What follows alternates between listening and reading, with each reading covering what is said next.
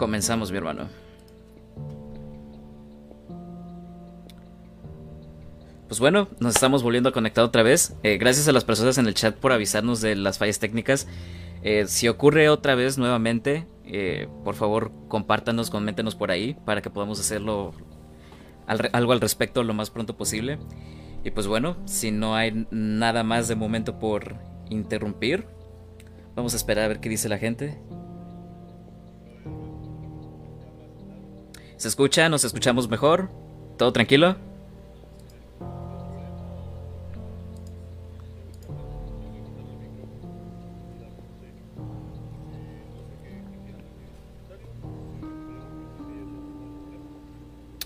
esperemos realmente, o sea, e, esto va a ser una muy buena, eh, muy buena plática y queremos que la disfruten tanto como nosotros la vamos a disfrutar.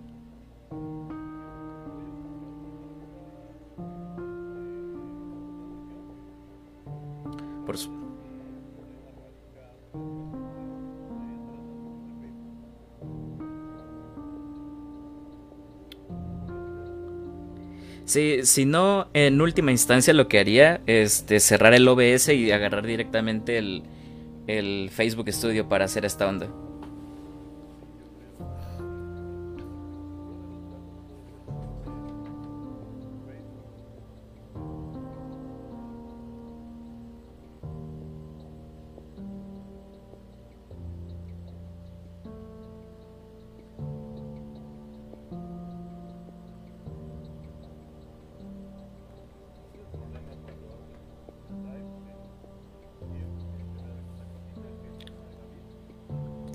Es parte del negocio, hermano. Es, es parte del show realmente.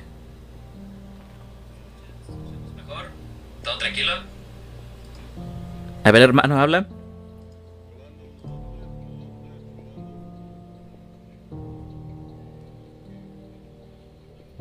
Muy, muy bajito, carnal.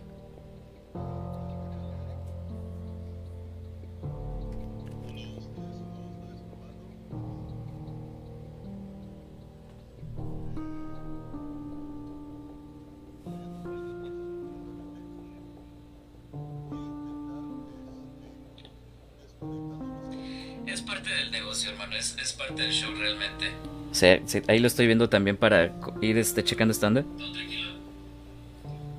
A ver, hermano, habla.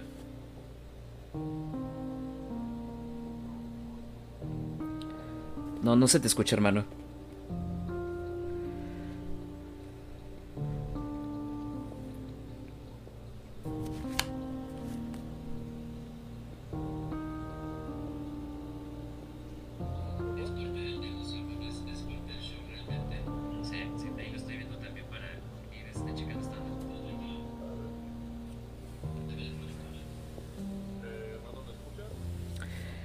Yo acá te escucho bien. A ver, acá en el stream.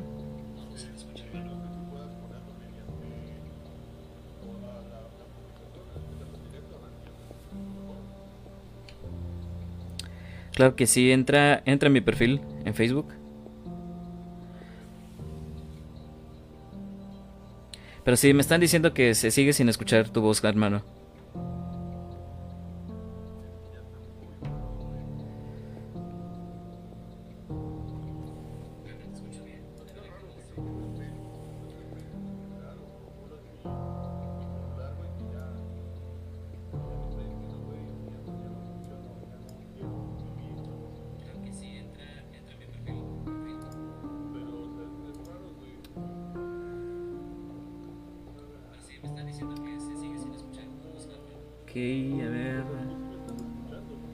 Te estoy escuchando, te escucho muy muy bien.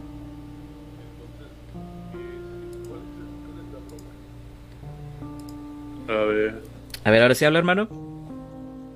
1, 2, 3, 1, 2, 3, probando, probando. No me escucho, ¿verdad? No, Facebook ya ni me quiere abrir de plan. Dame chance.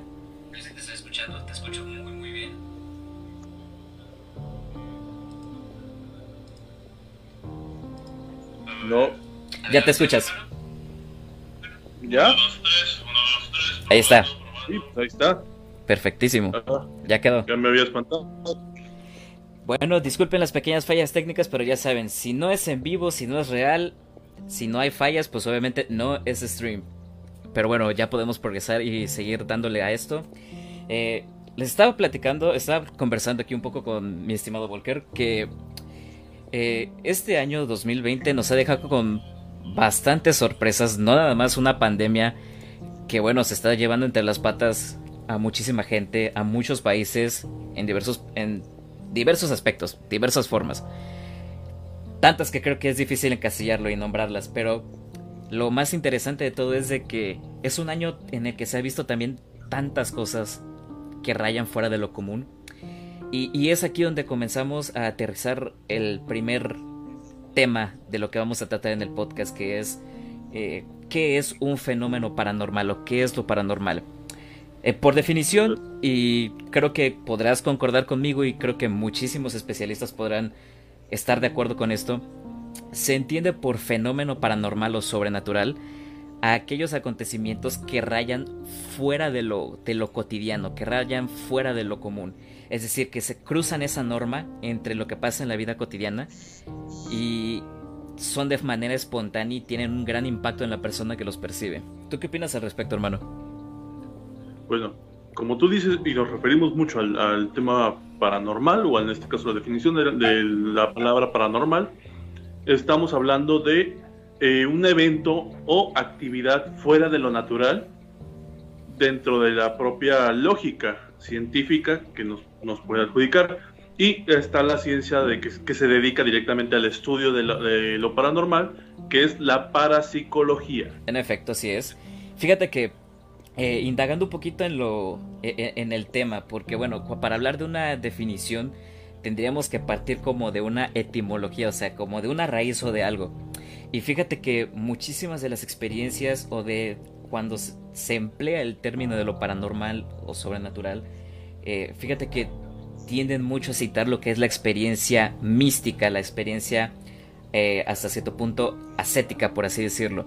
¿Y a qué me refiero con esto? Bueno, eh, la mística es esta experiencia externa, externa corpórea, por así decirlo, que eh, impacta de manera importante en la psique, en la forma de la persona, y que esto también tiene su origen en lo que es en la espiritualidad, la espiritualidad misma.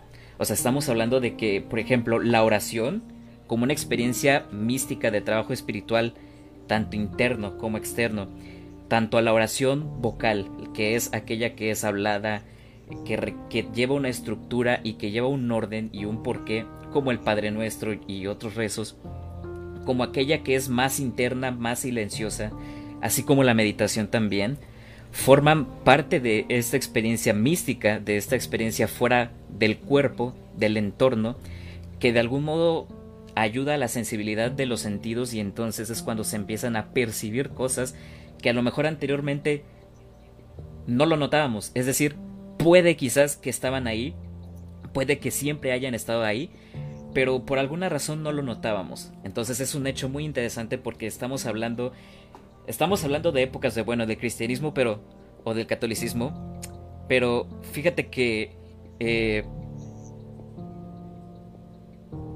pueden ir incluso hasta las viejas escuelas de misterios. ¿Qué opinas?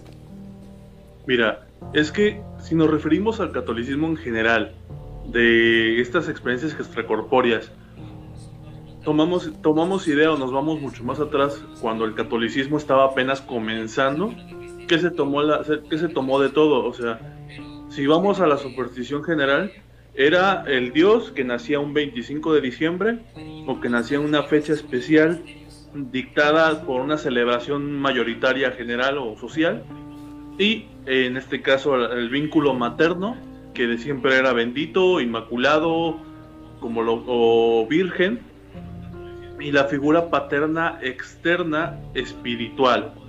¿Cómo nos vamos, cómo, lo podríamos definir? En este caso estaba el padre, en este caso el catolicismo, eh, estaba José me parece que es el, padre adoptivo, por así decirlo, de Jesús. Así es, el Padre terrenal.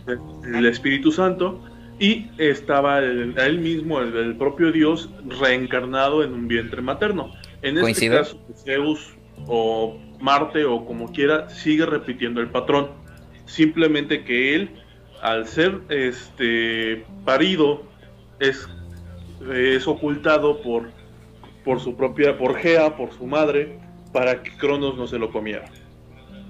Entonces, no sé si estoy correcto de qué es Cronos, pero bueno, es... ¿Estás en lo correcto? Así es. No solo es en esa cultura, los celtas tenían una versión, los africanos me parece que hasta han tenido, tienen a su propia versión, los japoneses, güey, si tú te metes a, estudiar la, la, propia cultura, su propia mitología, también tienen a su versión de su versión de Padre, Hijo y Espíritu Santo, güey. Es muy y esto aquí siempre cae en tres, como dije, Padre, Hijo y Espíritu Santo. Ahora, nos vamos también a la idea o la creencia del rezo.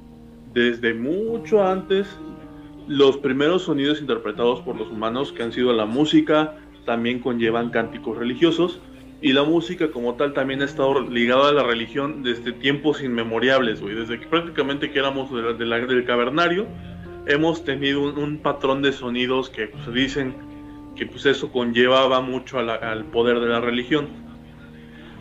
Ahora, tú te das cuenta, o nos, vamos directo al, hecho de un rezo, ¿cuántas personas rezan al momento de estar en un templo? Es efectivamente, o sea, estamos hablando, ponle tú que decenas. Así es, si no es que miles. Y ahora, esas miles de personas, hablamos de que en la ciudad vecina también está otro rezo, güey. Y en la ciudad contigua también hay otro rezo. Y si te das cuenta, te vas al otro lado del charco, aunque sea de noche, hay miles de personas rezando. Efectivamente. Dicen, nosotros somos energía. Es algo, que todos somos conscientes. Que tenemos una parte que nuestro cuerpo sí está proporcionalmente creado por distintos patrones químicos, pero al final de cuentas somos, tenemos energía. Nuestro, nuestro cerebro es, es el, el que maneja el meca de carne, güey pues está, tiene energía, son miles de terminaciones nerviosas eh, conduciendo energía y electricidad a más no poder. Concuerdo. Entonces, supongamos que nosotros redirigimos esa energía, güey, a un punto en específico. Ok. Es uno, va. Dos, ok. ¿Cuánta energía estamos generando por miles de personas? y llevándolas a la creencia de un Dios estamos dándole poder. En efecto. Yo, ese es mi, no, es, yo sé que hay científicos que ya hablan o, religiosos que ya lo han, lo han pensado, pero es ¿por qué conlleva mucho ese sentido de la religión? ¿Por qué conlleva mucho ese sentido del cántico multitudinario para una obranza de milagro? Mi, mi, mi, mi punto es que muchas veces en todas las religiones del mundo se ha llegado al yo rezo para que pase este milagro, canalizando mi energía positiva, mi ruego, mi canto, canalizando mi energía a ese punto final. Y es que, como te dije, no, como tú dices, desde, desde hace mucho tiempo, otras religiones, los celtas, los este, nórdicos, los africanos, los este, taiwaneses, cualquier religión tiene, tiene sus congruencias con una religión absoluta y tiene sus orígenes directamente basados en la triada. Exactamente. El, el misticismo del número 3 que siempre está presente de alguna otra manera. Y, y, con esto a qué me refiero? Bueno, la Santísima Trinidad, ¿no? Este, si nos vamos por mitologías, por culturas y demás, cada una tiene como que sus tres deidades principales. Entonces, esa trillada eh, es, es, una dinámica y es un juego muy importante. Y bueno, eh, tú, bien lo acabas de comentar, es una cuestión también de energética porque bueno, se, se enfoca muchísimas vibras de la gente, es muchísimo ahí lo que se mueve. Y, cualquier persona que sea muchísimo más este, con mayor sapienza que nosotros en esto, eh, lo podría explicar incluso mejor, pero vaya, o sea, es como una batería que está siendo súper cargada y que está lista para usarse y entrar en funcionamiento, pero a más no poder. Y que ocurre, y bueno, ocurre lo mismo con los fenómenos paranormales, es decir, hay mucha gente con bastantes cargas, con cierta vibra, que ya lo iremos también hablando un poco más adelante, pero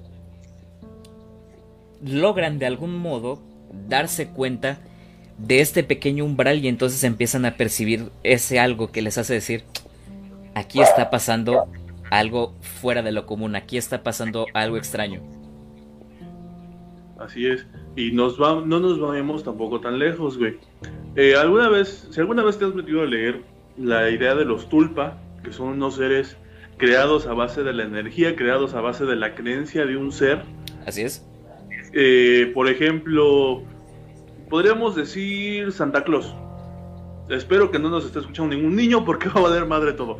Pero si tú dices, yo creo en Santa Claus, va, dos personas dicen, yo creo en Santa Claus, bueno, ya es una idea, güey.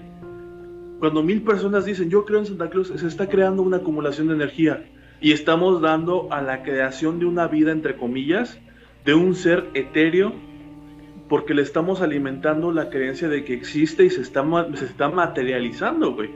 Con esto no quiero decir tampoco que exista Santa Claus, porque no mames, estaría bien chingón, pero hemos llevado al, poder del, creo a un punto donde, por ejemplo, este, nos pasamos en personajes totalmente históricos, porque pues, si, también si nos metemos a la idea de, un ser, tenemos que buscarle un origen. En efecto.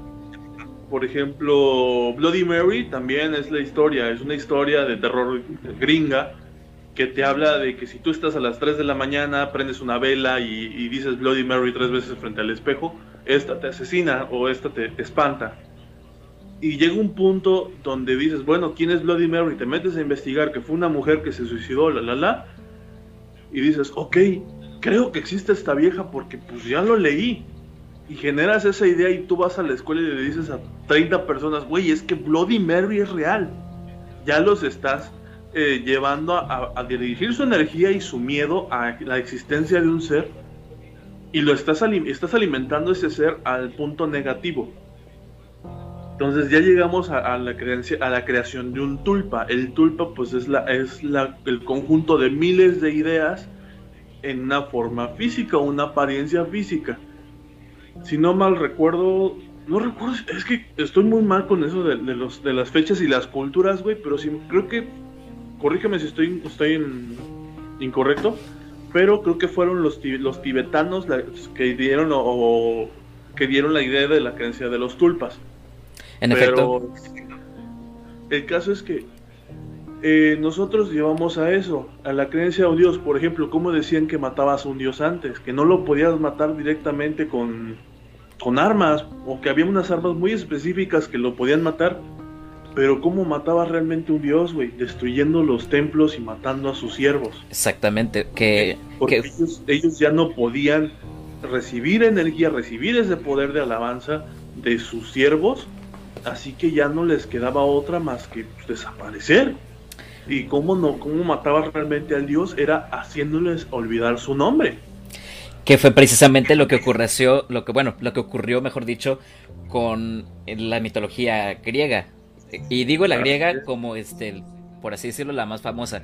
Pero estoy seguro de que conforme fue pasando el tiempo y el catolicismo y sus derivadas religiones del cristianismo y todo, fue entrando más, la gente poco a poco se fue olvidando de los nombres de Zeus, Poseidón, Hades y todo eso.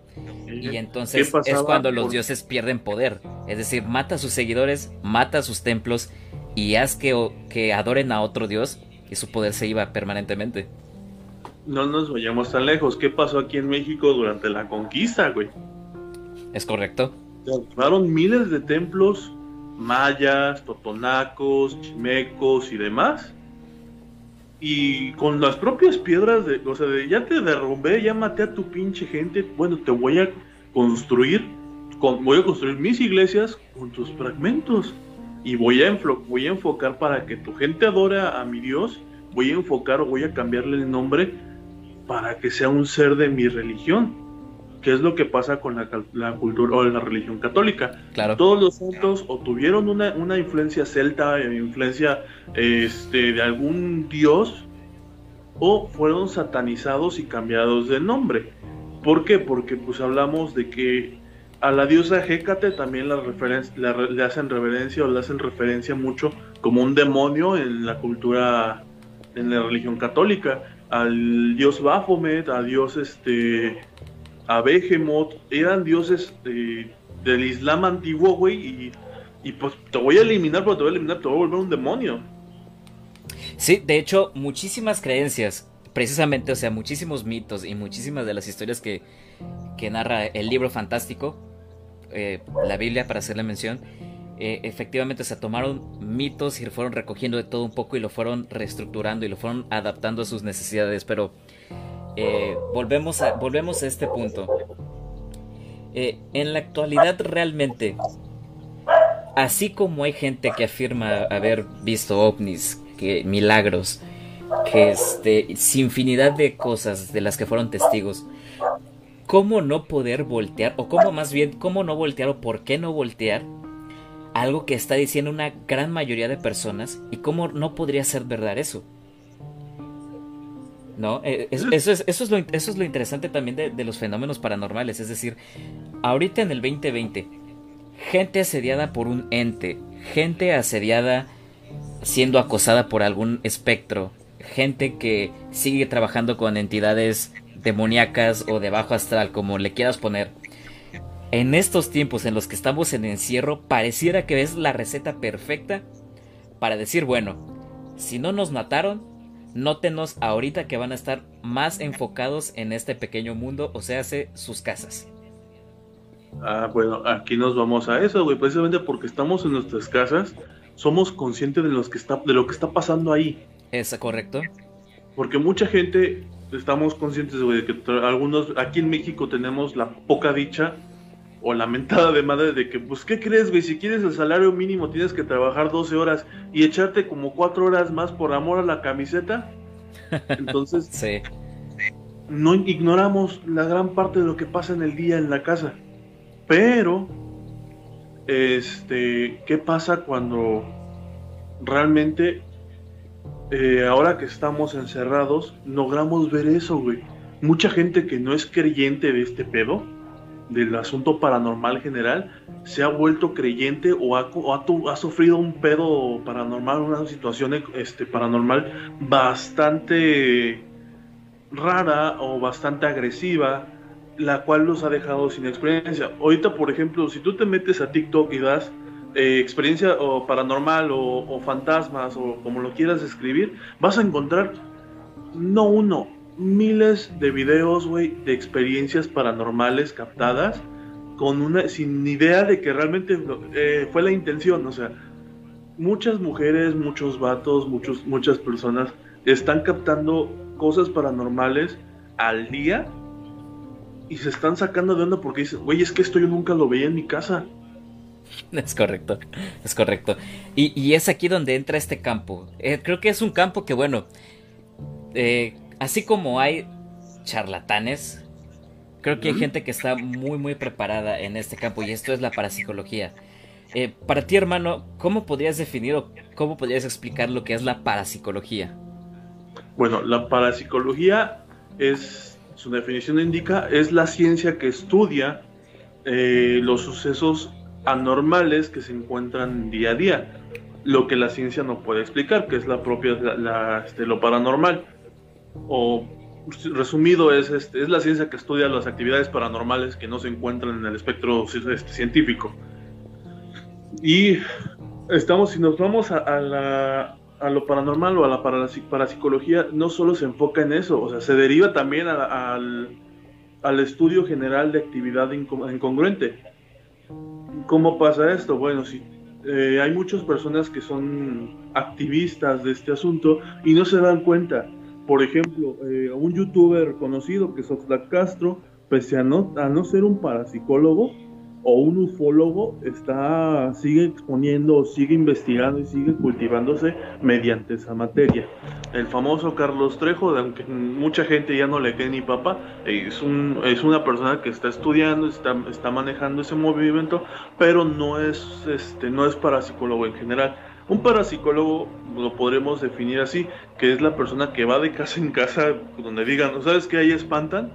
y se mete de, se mete de cabeza y te pone mil cámaras y pone a investigar y dice, bueno, he, concretado de que esto está pasando no por las razones naturales, no porque hay una evidencia de que hay hilos, no porque hay una evidencia, o sea, él te rectifica que las cosas que están pasando ahí no están naturalmente guiadas o no son naturalmente de este mundo. Es, correcto. Y fíjate, no necesariamente es que, ah, voy a tomar una carrera en parapsicología, no. O sea, lo que al final de cuentas forma este campo es precisamente la conjunción de, de, varias como que disciplinas, por así decirlo, para poder explicar estos fenómenos. Eh, eh, por ejemplo, recuerdo muy bien haber leído que a Carl Gustav Jung, reconocido psicoanalista, este, del, de, yo creo que de los psicoanalistas más importantes de la época de Freud, eh, él él tenía esta, esta experiencia arraigada de que, bueno, su padre fue un clérigo. Entonces ya tiene la parte, la, parte espiritual o mística, ya influía ahí como que en, en, su psicodinamia, en su, en, su forma de percibir, de ver las cosas. Y luego por otra parte tiene una tía que se dedicaba al tarot. Entonces, este, e, e, en esta experiencia él manifestaba en una ocasión que él había tenido un sueño donde había un hombre defecando sobre una iglesia. Y, y, qué pasó, ¿Y qué pasó como que tiempo después? Bueno, empezaron a haber escándalos con la iglesia. También él decía que los sueños tenían propiedades de algún modo para poder predecir ciertos eventos, ¿no? Cosa que bueno, eh, obviamente, para no hacer cuento largo, a Freud no le agradó del todo porque dices, ok, le estás agregando un toque a esta ciencia que no necesite que si ya de por sí es criticada, va este, a terminar de perjudicar, pero bueno, es un hincapié. Y entonces aquí entramos al terreno de la gente que ya podría ser considerada como tal parapsicólogos, es decir, la gente que se ha dedicado a investigar, que se ha dedicado a recabar información, evidencias, que ha tenido experiencias, que de, algún, de alguna extraña manera han desarrollado esta sensibilidad y esta capacidad energética de enfocar los sentidos y detectar aquello que muchos no o quizá de, encontrar una manera de poder explicarlo poco a poco. Y bueno, hay una lista grande de quienes podríamos citar, pero ¿qué te parece si, em, si para entrar en esta parte, ¿por qué no platicamos de los más reconocidos en tanto en Hollywood como en el campo de la parapsicología como tal, Ed y Lorraine Warren, que son un pilar en esto? los casos de los Warren son de los más reconocidos en el mundo para, de la parapsicología y en el mundo del exorcismo, güey. Hasta la fecha tengo entendido que se siguen estudiando algunos de los casos que ellos vieron, que ellos fueron a checar en el Vaticano. ¿Por qué? Porque, pues, para los que no sepan, la escuela de exorcistas oficiales no está en, no está este, en España, no está aquí en México, está directamente en el Vaticano. Exactamente. el Vaticano es quien lleva oficialmente el estudio de, del exorcismo como tal para sacerdotes y para personas privadas no lo sé muy bien, pero sí, sí hay personas que han logrado entrar y, los temas que ven es eh, la comprobación de que si están viendo un exorcismo real o solo es una enfermedad mental o demás. Pero eh, Lorraine Lorraine Warren, que era la principal, este, ¿cómo se dice? Era la vidente. Era la medium, exactamente. Tenía, premoniciones, quien lograba ver auras. Y eh, este, este, ah, se me olvida siempre el nombre del esposo. Ed. Son, son los que realmente sufrieron o vieron cosas que tú no puedes llegar a decirles, es que esto no existe porque yo no lo he visto. Es correcto. O sea, cosas como la, más conocida es lo de Anabel, que es la posesión de un demonio supuestamente dentro de la muñeca o un espíritu dentro de la muñeca. Pero vamos a ser sinceros, no porque esté poseído el, objeto quiera decir que se pueda mover eh, o no se pueda mover. Hay objetos, por ejemplo, no sé si habrá sido cierto, vi un pequeño video en, en internet, yo siempre estoy viendo videos de terror y me gusta experimentar o, decir, bueno, este es falso porque mira esto, esto, esto, o este sí me cagó de miedo porque es difícil de explicar. Y hoy, hay una, una muñeca que incluso se ve cuando la están quemando y al día siguiente, güey, este, se escucha la alarma de un carro, van a ver al carro y el carro ya estaba la muñeca como si nada le hubiese pasado, güey. O sea, son cosas inexplicables que, te, tú puedes poner a 100 científicos y los científicos no te van a decir, güey, es que esto es mentira, es que esto es... Es, es, es, tú lo estás inventando. No, espérate, güey. Esa madre apareció después de haberla quemado en, en mi carro. O. Exacto. Sí, no es como de que sí, la voy a quemar y después la voy a recoger este, como si nada. Y mira, no, no sufrió alguna quemadura al respecto. Y, fíjate que, que eh, el caso de, eh, de, de, Anabel fue, creo que de los más este, reconocidos porque, bueno, la apariencia de la muñeca, una muñeca muy inocente. Eh, que bueno, tú, o sea, tú la ves, la muñeca, olvídense por favor de la versión de cine. Obviamente esa está hecha maquilada pues para como para quedar el toque hollywoodense tétrico. Pero si, si ustedes han visto el caso de Annabelle este, de los Warren, si han checado las fotos del Museo de lo Sobrenatural, verán que la muñequita es tan simple, hasta cierto punto es tan linda, que tú dices, no, no hay forma de que eso realmente, o sea, este... No nos vayamos tan lejos, hermanito. La muñeca está hecha de trapo. O sea, Exacto. no es, plástico, no es este cristal, no, está hecha de trapo. Es correcto. esa madre para que pueda tener realmente agarre o, ponerse de pie, tendría que tener huesos, tendría que tener alguna madre de metal para poder por lo menos apoyarse. Pero es de trapo, totalmente. Y es de estas muñecas que tú encuentras en los tianguis que te dices, ay, qué bonita, pero pues nunca la compras porque sabes que te vale madre. Exacto. Pero son de esas muñecas. Y es que no es el primer caso de muñecas poseídas. E incluso los Warren en su posición, en su colección de lo paranormal, tienen dos. Así es. No solo está Anabel, hay otro, hay otro caso de un muñeco poseído, pero ese sí ya es menos conocido. En lo personal tampoco lo conozco bien, pero sí logré ver los videos que tienen y dicen que pues, el, cada vez que, te, que ese muñeco te hablaba o algo, se supone que morías. Fíjate, es un caso este, que, no había tenido la oportunidad de, de checar. O sea, y, estamos hablando de que hay un mar y sin fin de casos al respecto. Pero bueno, eh, otro de los casos también muy controversiales de los Warren, eh, muy sonado, el caso de Amityville. De la masacre de Amityville. Exactamente. Que de hecho hay una imagen que no sé, es que hay, hay mucho que especular sobre ese caso, pero el más relevante es la imagen que toman en las escaleras que se alcanza a ver un niño. Y muchos científicos han, investigado, han tratado de, descifrar si la foto es falsa y no, la foto ha sido verdadera. Pero no saben qué pasó en ese momento que había un niño en, esa foto, sale un niño en la foto. Así es, y, es, es una imagen muy clara, o sea, es muy nítida. Fácil, tú la ves y no es que, no es como muchas fotografías o evidencias de, fantasmas y eso, no. O sea, el niño está ahí, postrado en las escaleras, se ve clarito. Y este. Es. ¿cómo, ¿cómo, expresártelo? ¿Con qué idea? Es. Es una de esas evidencias que dices, ok, no puedo descartarlo, pero tampoco puedo afirmarlo. Pero ya con que quede la duda. Así es. O sea, hay varios casos que, lo que mucha gente se puede descartar fácilmente con una explicación, pero hay otros que te quedas como de, güey, es que esto no es posible, o sea, hay muñecos que se han, se han grabado, hay, programas, por ejemplo, este, creo que sale en XN, algo así, pero ese caso es de, que fueron a visitar uno de los, al Museo de los Payasos que está en Estados Unidos, que está junto a un cementerio, y eh, se alcanza a ver cómo un muñeco se mueve, güey y la gente pues diría, pues güey, es que lo movieron, es que para traer ratings. Pero ese es el pedo del, caso de los parapsicólogos. Todo, todo parapsicólogo en algún momento va a sufrir el yo no te creo porque yo sé que tú lo moviste.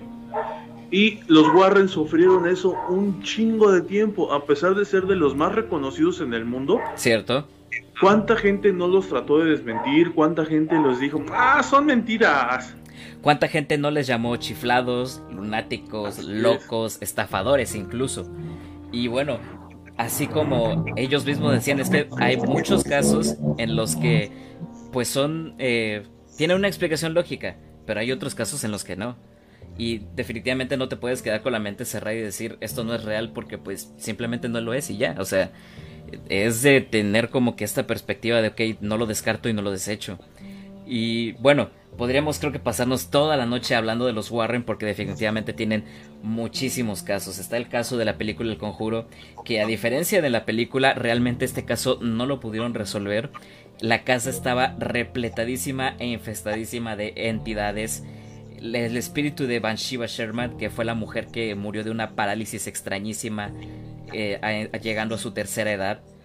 Eh, y demás seres que la gente que llegaba a vivir a esa casa Inclusive la familia Perroni, eh, en la historia original, en el libro Casa de Luz, Casa de Oscuridad, decían es que nos tuvimos que mover y los Warren tampoco pudieron hacer nada al respecto. O sea, fue un caso definitivamente de, esos que, que te puede dejar perplejo y de que si te adentras, creo que va a ser difícil que lo descartes, no sin antes cuando menos investigar un poco más al respecto.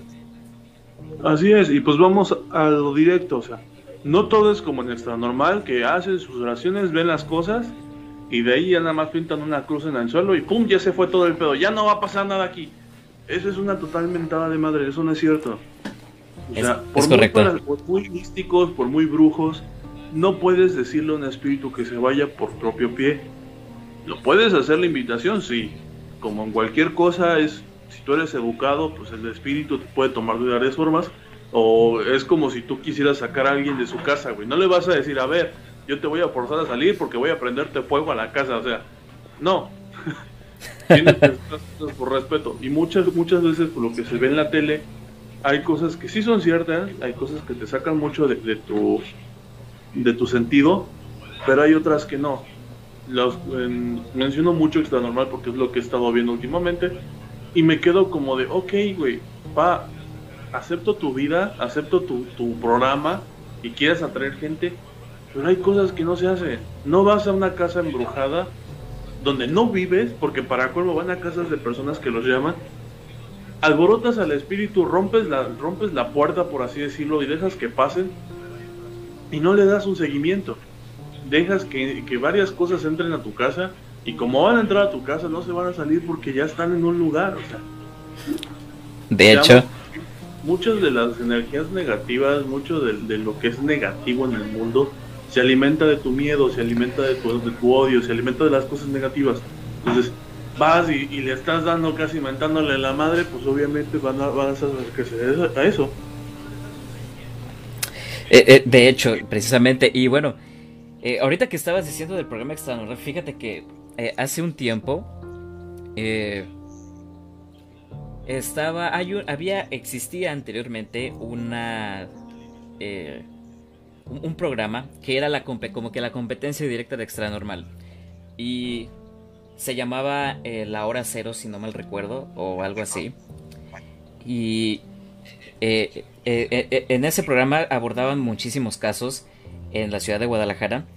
Y hubo uno en particular que incluso pueden buscarlo en YouTube. Este, el chavo que trabajó en, ese programa lo cuenta de viva voz. Este, lo hizo en una transmisión de vivo, donde en uno de los casos se toparon con una foto, con una, capturaron una imagen, porque notaron que algo en medio del video de la grabación eh, se estaba, se había pasado, o sea, había pasado algo enfrente, había algo. Cuando hicieron ajustes, hicieron algo, la imagen todo nítido y lo mandaron con alguien para, lo checa para que lo checara y lo consultaron todavía con un espiritista para que lo checara, su respuesta fue, no sé cómo lo hicieron para seguir vivos después de esto, porque lo que están viendo es nada más y nada menos que a la Santa Muerte personificada y plasmada en esta imagen. Verde. Sí, o sea, y definitivamente el fragmento de ese programa sí está, sí existe, pero lo que hicieron fue, y obviamente se nota, fue una mega difuminada para que la imagen no se notara. ¿Por qué? Porque decían que la imagen era tan fuerte y tan clara que sí se podía, eh, sí podía afectar a personas sensibles al respecto. Inclusive tras bambalinas llegaron a recibir amenazas al respecto. O sea, amenazas de muerte de que no, nosotros adoramos a esa entidad, no queremos que se vea, nos vamos a hacer cargo si la pasan, cuidadito y mueven algo. O sea, generó polémica ahí tras bambalinas, pero obviamente fue algo como que quedó a voces en ese momento. Y bueno, ya que estamos tocando eh, ahora México, ¿por qué irnos con uno de nuestros favoritos? Que no es nada más y nada menos que Juan Ramón Sáenz.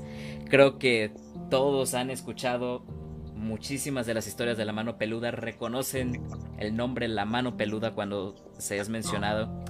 Y. Claro que sí. Y muchísimos, creo que nos orinamos del miedo cuando escuchamos historias de la mano peluda en la madrugada. Pero bueno, eh, menciono a Juan Ramón Sáez porque él primeramente, pues él era como que un poco escéptico cuando estaba comenzando en esto, pero sin embargo fue teniendo experiencias que lo fueron marcando y fue diciendo, no, esto, esto, es otro nivel, o sea, esto es de, otra, de, de, otra cosa, o sea, esto es, este, va más allá. Y eh, creo que uno de los casos más famosos que se dio a conocer gracias a Juan Ramón, la historia Josué, exactamente, mi amigo aquí Renato en el chat este, nos está diciendo el, caso Josué. Un saludo Tato, espero que estés bien. Eh, el caso Josué, hermano, o sea, es el, más conocido de, Juan Ramón, pero tiene varios, o sea, pero el caso Josué en particular fue para mí uno, uno de los más interesantes porque terminó con el deceso de la vida y de la salud de Juan Ramón. Sí, pues este, de hecho, es, ese es como quien dice la, la leyenda urbana que sí pasó, porque justo después de, ir a, a entrevistar a Josué en persona, en medio de un lago, porque resulta que él no puede andar saliendo, él no puede. Josué la vivió muy difícil y la vive, creo todavía, o creo que ya no. De hecho, eh, supuestamente, pero pues, te voy a hacer una pequeña pausa, hermano, por, por, un dato interesante. Pero ahorita actualmente Josué es investigador, tiene su propia compañía que se llama este Casa Grimorios y bueno, creo que el nombre Casa Grimorios ya te da una idea de más o menos hacia dónde va el asunto o cómo es que está haciendo sus ondas. Pero él actualmente se está dedicando a esta parte de la investigación. Sí, pues es chido. Yo la verdad no, tenía ese conocimiento, pues gracias. Pero sí, eh, en este caso pasó, después de, entrevistar a Josué, él se accidenta en un auto, en su auto, y dicen que posteriormente que fue un infarto o no sé exactamente cómo fue que que murió, no sé si fue un infarto, un paro cardíaco, pero eh, pierde la vida Juan Ramón Sáenz. Así es. Y desde entonces, pues, ya no, tengo entendido que sigue pasando la mano peluda, que ya es con otra persona, pero como es de radio, ya mucha gente ya no la escucha. Es correcto. Y, obviamente hemos salido como, como tú y como yo que hemos querido imitarlo porque pues, la neta fue una persona muy chingona y que hizo relatos muy cabrones. Desde luego. Pero no podemos eh, imitar algo que este güey vivió. O sea, a este señor, a este ilustre, le llegaban cuantas cosas al, programa de radio. Hoy una anécdota donde a él le llega una Biblia satánica. Con la, con la orden de que él leyera la Biblia satánica en el programa y que como él se estaba negando, que se supone que le, abren el libro y lo tiran, o sea, le tiran las hojas así dentro de la cabina y no había nadie. Entonces, son cosas que él vivió de una u otra forma y no sabemos a ciencia cierta por qué. O bueno, sí sabemos por qué, porque el Señor se, se metió a mundos que no, si bien no era decir que no desconocía, era arriesgarse mucho, pues este, como todo, siempre va a haber algo que te llegue a afectar directa o indirectamente. Desde luego. Entonces, es común, ahora sí, en, esa línea de trabajos, con, todo sentido paranormal, eh, si no son sectarios, son este son personas muy enfermas de la cabeza que te quieren atentar por algo que tú digas y no les gustó. Entonces, este, siempre es, es realidad. Sí, definitivamente. Y Fíjate que de, del caso Josué, bueno, eh, podríamos hablar bastante. Hay gente que obviamente está pues en contra, hay gente que realmente le, le cree. Yo en lo personal creo lo que haya sucedido en el caso Josué, lo que sucedió esa noche que llamó a la estación de radio de la mano peluda y le dijo, Juan Ramón, es que aquí hay unos seres que me están molestando estoy asustado no tanto por verlos porque ya me acostumbré, sino porque tiene un cuchillo enorme y al parecer quiere enterrármelo. Y, posterior, bueno, lo que pasó el exorcismo que le aplicaron a Josué y, toda, esta, toda esta cuestión, bueno, eh, no podemos agarrar y decir yo quiero vivirlo o, algo así porque no nos va a tocar igual, o sea, es muy distinto. Es este... Y es algo aparte que raya tan fuera de lo común que para que a ti te toque, obviamente debes de manejar algo ahí al respecto.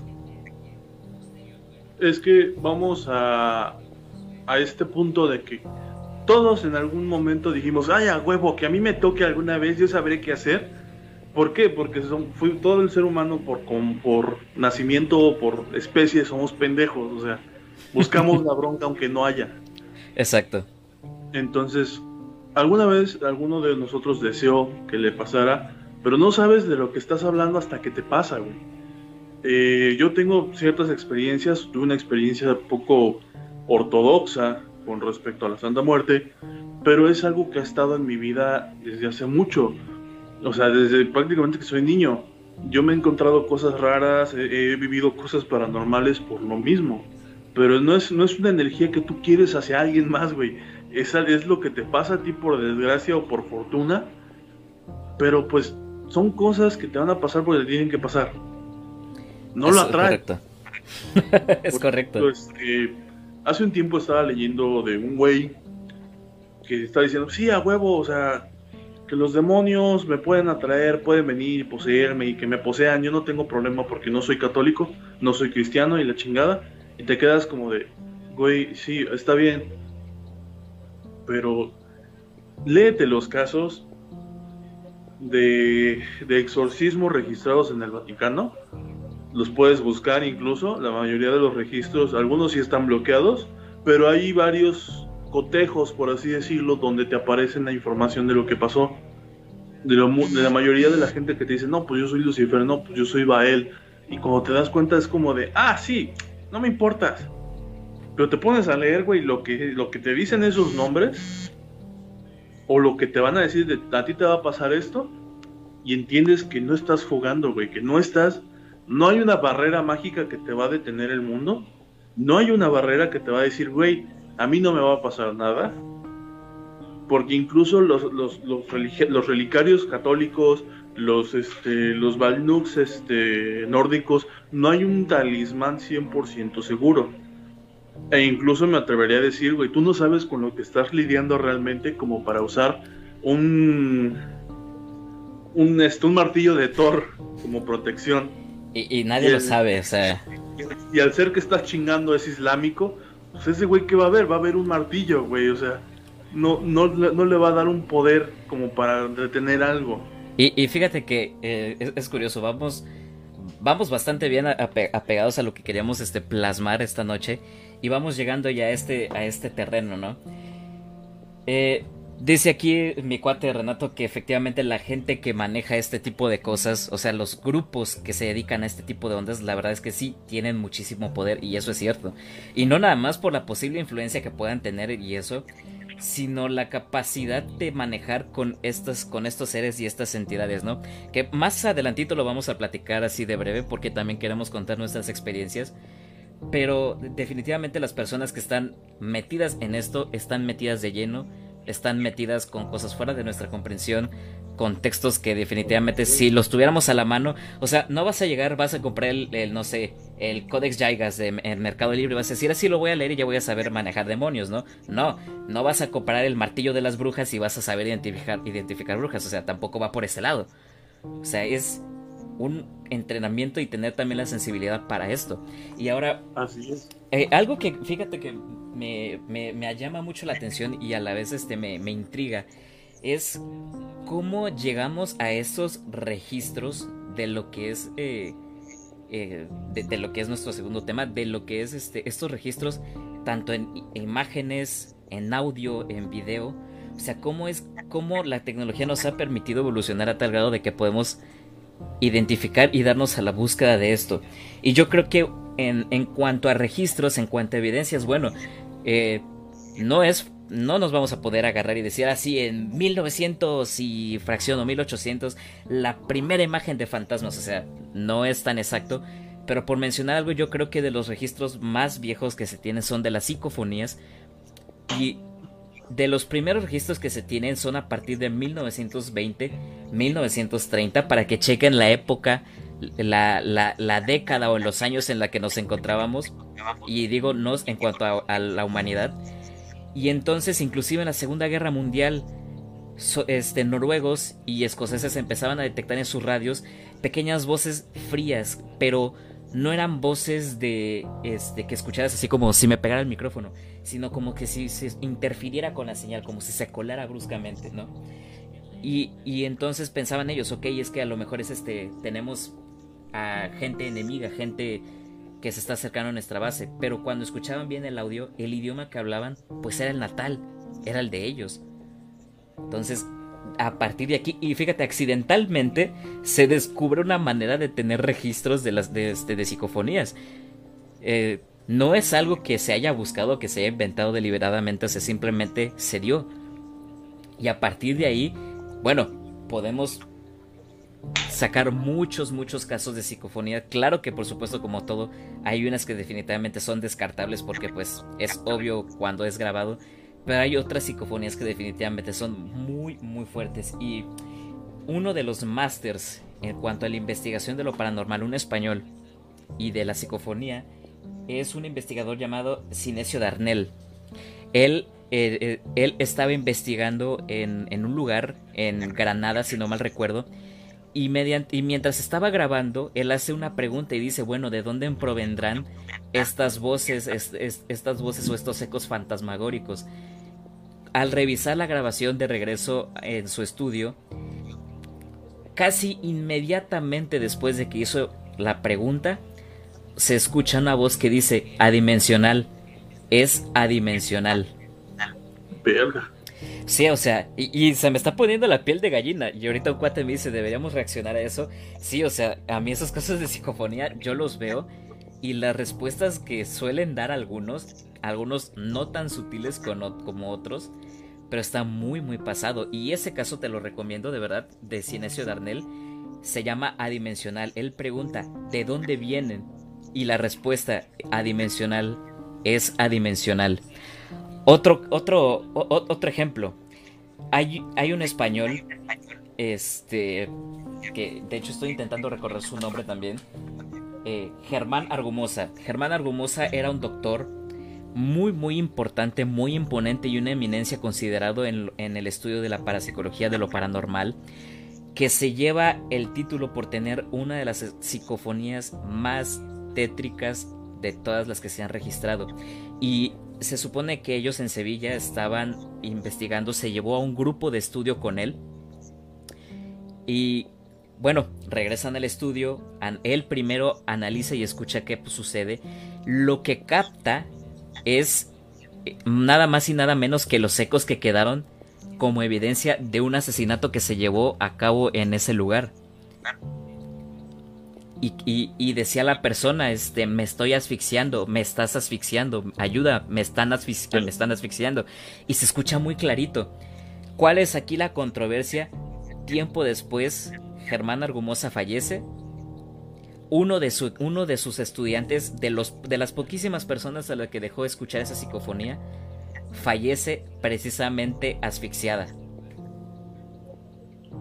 Bestia. O sea, fue una premonición directa de. Exactamente. Y, de la muerte de esa mujer. Exactamente. Y fíjate, para mí. Quizá los videos o fotografías hablen muchísimo.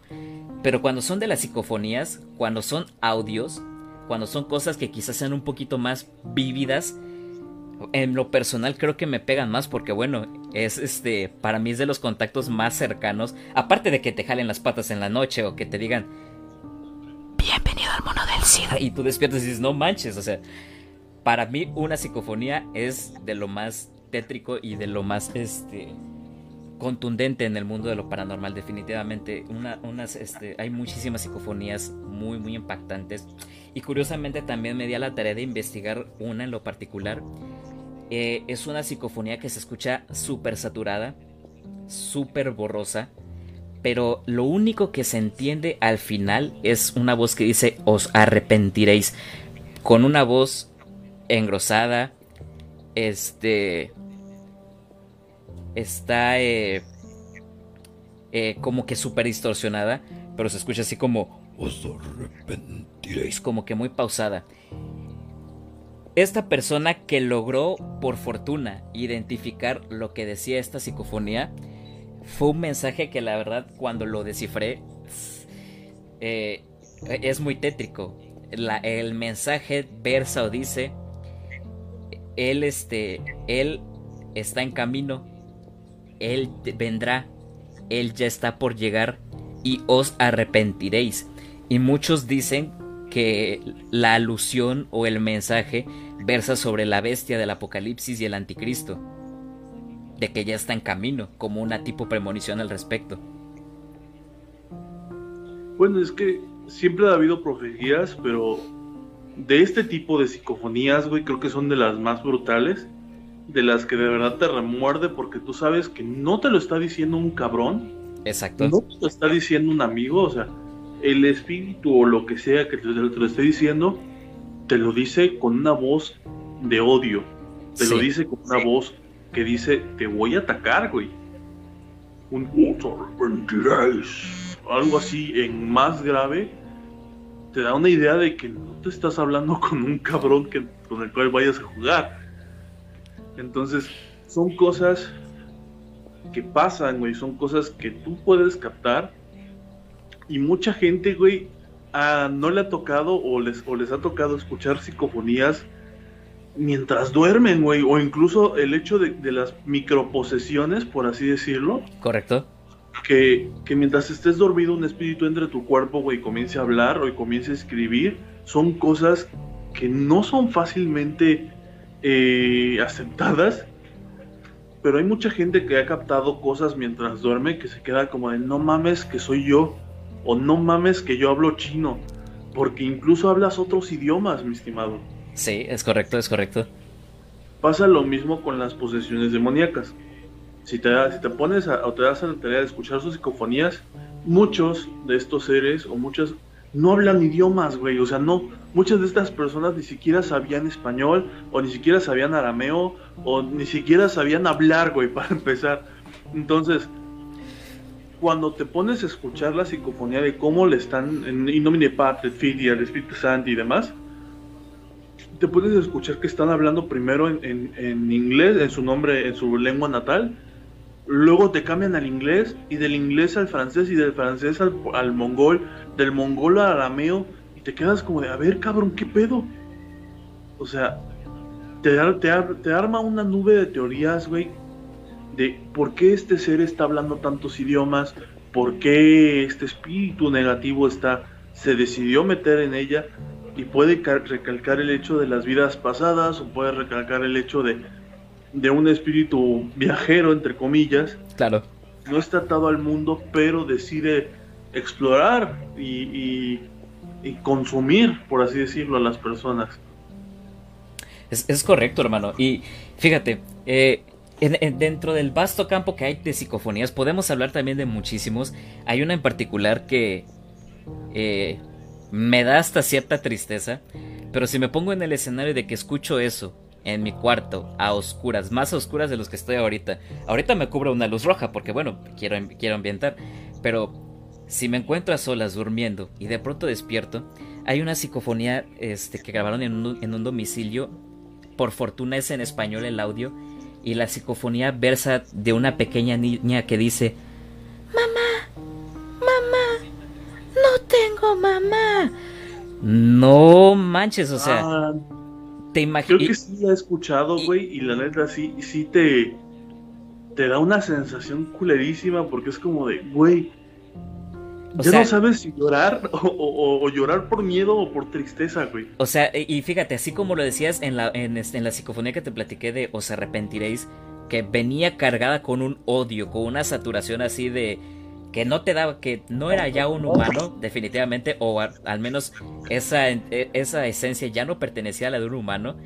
Esta tristeza cargada en la niña, pero a la vez el misterio de decir, oye, pero si los niños eh, son libres del pecado original al ser bautizados y al ser inocentes, ¿cómo es que su espíritu permanece remanente aquí? qué acontece. Y es cuando ya no sabes si ayudarla o salir corriendo de tu casa, o sea, es una, es, una situación muy extraña. Muchas de las veces que han dicho de lo de los niños, güey, dicen que no, los niños como son puros no se quedan, güey, o sea, se van. Y los que realmente se quedan es, son demonios, con voz de niño, güey. Es correcto. Esas son cosas que no esa es al menos la creencia de este, dentro del catolicismo, y son cosas que, que definitivamente te, te, ponen a pensar y, y, no creo que merezcan como que ser descartadas. Y entramos entonces en este terreno. Hemos tenido contacto, videos, psicofonías, hay increíbles fotografías de fantasmas también muy muy famosas. Este, hay una muy famosa en una catedral, no recuerdo bien si de Inglaterra o de Alemania, pero la persona que tomó la fotografía estaba dentro de una iglesia y se ve literalmente un espectro, un ente con un vestuario de un monje, lo que te da a entender, oye, entonces ni en el lugar más sagrado estás a salvo. O, por ejemplo, eh, en una transmisión en vivo también que, que, te recomiendo muchísimo, sale Eduardo Garza, para quienes no lo conozcan, es un actor de doblaje que ha hecho la voz de Krillin, la, eh, la voz de Plaza Sésamo, la, voz de Josh, de Drake y Josh y demás personajes, él se metió a un, a un tour en un museo fúnebre. Y el museo fúnebre era un cementerio y el recorrido o la exhibición del museo pues era un recorrido por a las 10 de la noche dentro del cementerio en un grupito, en, una, en un carrito. El museo se llama, o bueno, el cementerio se llama este, Benigno Montoya.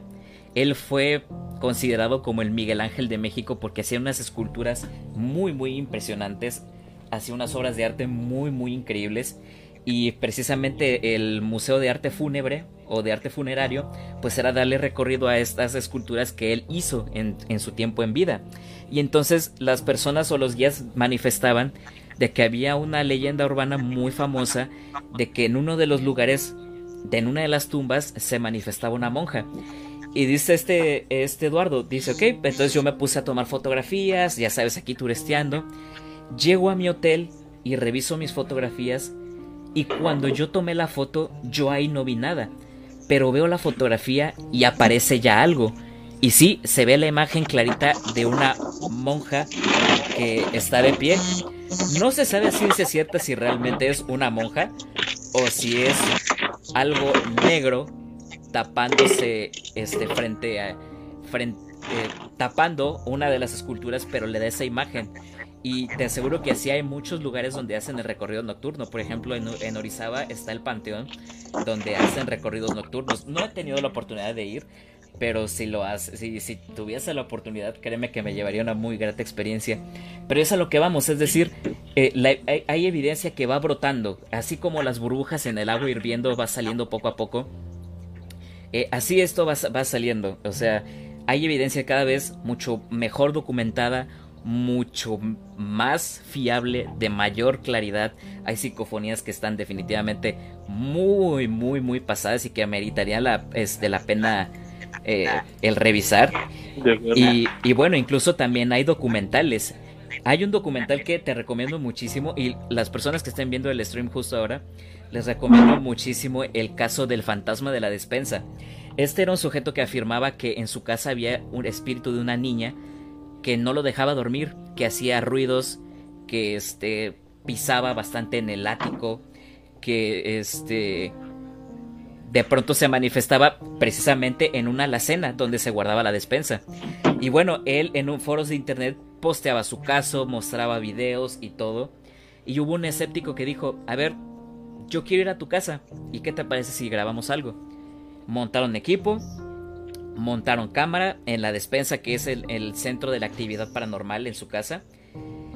Y en ese momento la puerta se, este, se abre sola y se cierra sola y el escéptico dice, oye, no estás moviendo nada. No, yo estoy aquí detrás de la cámara, no estoy moviendo absolutamente nada. Entonces llega un momento en el que vuelven a cerrar y el escéptico dice, está comenzando a hacer frío y la persona le dice, estate atento a lo que está por pasar. Y en la despensa se asoma una niña, güey. O sea, una niña. Eh, la, figura de una niña, clarito. Y el escéptico se acerca a la despensa y dice, está helada la puerta. Y está aquí. y la niña postra sus dos manos en la ventana de esa alacena y el escéptico comienza a tocar y dice, sí se siente, sí, es, es cierto, se siente y se abre la puerta y la niña se desvanece. Ese conjunto de videos, el documental que se llama El fantasma de la despensa está en Amazon por si, o está, ya está en YouTube. Y sí, efectivamente, la, este, ponen en renta la casa para, para que se den las vivencias, pero lo del documental no se queda ahí. los asedios, las molestias se vuelve cada vez más intensa, más fuerte, a tal grado de que la manifestación de la niña ya se vuelve más física. Es que son ese tipo de manifestaciones que tú vas impulsando, güey. ¿Sí, me, entiendes? Sí, por supuesto. Sigue, sigue le dando más poder y obviamente que se va a, manifestar de manera más constante y más fuerte. Hay un caso ahorita reciente de un güey que al que se, le enamoró un fantasma, o es lo que según él dice. Pero todo empieza porque le alcanza a ver en, a veces o se escuchan pasos. Pero este güey la va, la va empujando a que haga más cosas, güey. O sea, este vato dice, ahora, eh, no sé, toca para que yo sepa que estás aquí. Y llega un momento donde ese güey este, pasa al cuarto y comienza a tocar. O de repente le cierra la puerta. O de repente le dice, me voy a ir. Y comienza a desbaratarle la casa, güey. O sea, son, son manifestaciones que van creciendo conforme las vas incitando. Exactamente. Ese, ese caso que mencionas creo que es el caso de Abdul, que es una persona ah, en Playa del Carmen o en Quintana Roo, si no mal recuerdo, y que él primero comenzaba a notar que eh, tenía de estos como que candelabros o no sé cómo se llaman, que abres la puerta y suenan, ¿no? Cuando vas entrando y saliendo. Y él, él primero comienza a incitar y decir, a ver, muévelo, ya me voy a ir, ya estoy por salir, ¿quieres que me quede? Y empiezan a moverse cosas y él, ah, ok, primero en broma y ya después, conforme va progresando, se azotan más puertas, se encienden y se apaga la televisión. O sea, e, el tipo le da el permiso y le da esta apertura para que se manifieste y pues prácticamente haga de su domicilio lo que quiera, que es, este tipo de, fenómenos, eh, ya entrando en algo más concreto, es lo que se conoce como actividad poltergeist.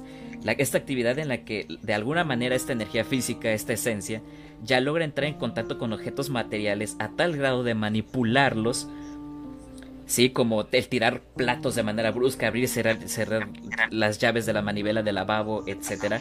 Son eh, de estos casos que dices, vaya, aquí, aquí hay algo. Y hay muchísimos casos de actividad poltergeist. Al menos estoy seguro de que una, en una o dos ocasiones, algún objeto que tenías a tu vista salió disparado, se cayó de manera inexplicable, o sucedió algo de manera quizás sutil hay algunos en los que les pareció muy muy fuerte, algo más pesado todavía. Y bueno, mencionabas hace un rato el caso de Carlos Ñame, ¿no? Eh, hasta cierto punto, fíjate que eh, eh, se llega a ver hollywoodesco, para ser sincero. Pero, pero, por ejemplo, este caso, el caso de Abdul y otros casos de Poltergeist, yo creo que son como que a los que más deberían enfocarse. Porque obviamente mm, pues si tomas evidencia, pues es para que la gente note y vea lo que ocurre, no para hacerte famoso, para tener seguidores, ni mucho menos. Sí, o sea, yo me, yo me enteré después, o, hace un poco, que lo de Carlos Name se supone que es porque el güey quería seguidores y hizo todo su montaje su hollywoodesco, porque el güey es de varo. Exactamente. más followers. Entonces dije, güey, qué poca madre. Pero no caería fuera de la locura que aquí en México hubiese pueblos satanistas o pueblos de una, una religión bastante arraigada a lo sobrenatural y que esta misma religión este, hiciera su desmadre, pero pues como toda la gente es de ahí y de ese pueblo y, si hacen su desmadre ahí mismo, no sabes qué onda. Exactamente, viejo, o sea, dijeran por ahí todas las escuelas, este, todas las escuelas primarias fueron construidas sobre panteones. O sea, no sabes, no sabes realmente qué ocurrió en ese entonces o en ese momento. Así es, carnalito. O sea, hay cosas que tú no sabes de este mundo, que no sabemos qué está pasando, que impulsan nuestra imaginación a, a explayarnos de, güey, ¿y qué pasa si sí es cierto este pedo? O sea. Exactamente. Y ahora, esto de los contactos y eso, bueno, tenemos la tecnología y es por eso que nos enteramos. Pero vámonos más atrás, a una época donde no había tecnología todavía. Hay libros, hay textos muchos más antiguos que la Biblia que datan de conocimientos que tratan sobre cómo tratar con ciertas entidades y con ciertos seres. Y bueno, entonces te pones a pensar, ¿desde cuándo tenemos este contacto con estos seres y no lo sabemos o no le prestamos atención?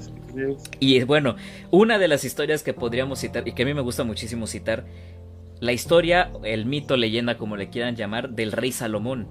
Era un rey de Jerusalén y que hasta cierto punto pues fue muy apreciado, muy querido por Dios, a tal punto de que él pide una manera de, de controlar a los demonios y pues combatirlos. Entonces baja el mismísimo arcángel Rafael y le dice, toma este anillo, y con este anillo los vas a subyugar. Claro, con el paso del tiempo el rey Salomón cayó en la locura, empezó a descubrir más cosas, escribe sus famosos grimorios donde vienen los sellos o pantáculos o pentáculos del rey Salomón, que son maneras para invocar a estos seres, controlarlos, saber sus nombres, saber qué propiedades te puede dar, saber de qué manera te puede favorecer, y todos antes estaban encerrados en un barril. ¿Qué ocurre dentro de la leyenda? Bueno, la leyenda del mito dice que el rey Salomón este, murió de viejo y en su enfermedad, pues él se arrepiente y dice, lo lamento Dios, me alejé de ti, arrebátame esto, el anillo es arrebatado, se pierde por ahí, el rey Salomón fallece, los demonios que estaban, los 72 demonios que logró capturar y que están descritos en, el Grimorio, en el, libro del rey Salomón, escapan. Pero te apuesto que incluso desde antes de esa historia han habido más contactos o más ejemplares del mismo. Es que vamos a esto, güey. El mal ha acompañado a la humanidad desde su propia existencia. Siempre ha habido un malo, güey. Siempre ha habido una energía negativa, siempre ha habido un diablo, pero a, su vez ha habido Dios y o dioses. Entonces, si tú te pones a buscar, güey, desde la cultura más antigua, siempre vas a encontrar amuleto, amuletos, güey. Estos amuletos son de, de, ya sea de una imagen religiosa o la mano o un dedo o cosas así pero tienen un característico que son protecciones contra estos y, tú, y uno mismo lo ve en las religiones actuales, güey. En, el catolicismo, en el cristianismo, siempre hay un símbolo o una oración que aleja a estos seres. Es correcto. Y te quedas como de, ¿cómo es posible? O sea, son seres que pueden comerte o arrancarte los ojos, o, pero es, funciona una oración. Eh, cuanto a lo del rey Salomón, seamos, eh, lo poco que llegué a leer, es que, pues, o a, mi conjetura, por ejemplo, cuando regresemos al caso de este güey de, después de la muerte de Juan Ramón Sáenz. Claro. Este. ¿Cómo se llama este güey al, que se, lo acabamos de hablar? Josué. Josué. En el caso de Josué, ¿qué le dice el demonio cuando, cuando hace por primera vez el contrato? Te doy este anillo que es el anillo de Salomón. El anillo de Salomón, podríamos suponer que que sí existe como tal un anillo, pero no, no sabemos con qué intención, güey. Porque al que se lo dan al rey al, rey Salomón, era el anillo, era un anillo bendito, era un anillo del dios de ángeles. ¿Qué te, te puede entender o dar a entender que, que los ángeles que se convirtieron en demonios también dan anillos, güey? Por supuesto. Y, y, y es aquí, o sea, podrán haber talismanes, amuletos diseñados para lo que sea. Al final la carga energética se la va a dar uno. Y esto es algo muy básico de gente que se dedica a la brujería que lo puede hablar al respecto. Y bueno, este es nuestro hincapié para entrar a este tema. Lo que son los seres espectrales como entes, fantasmas, demonios.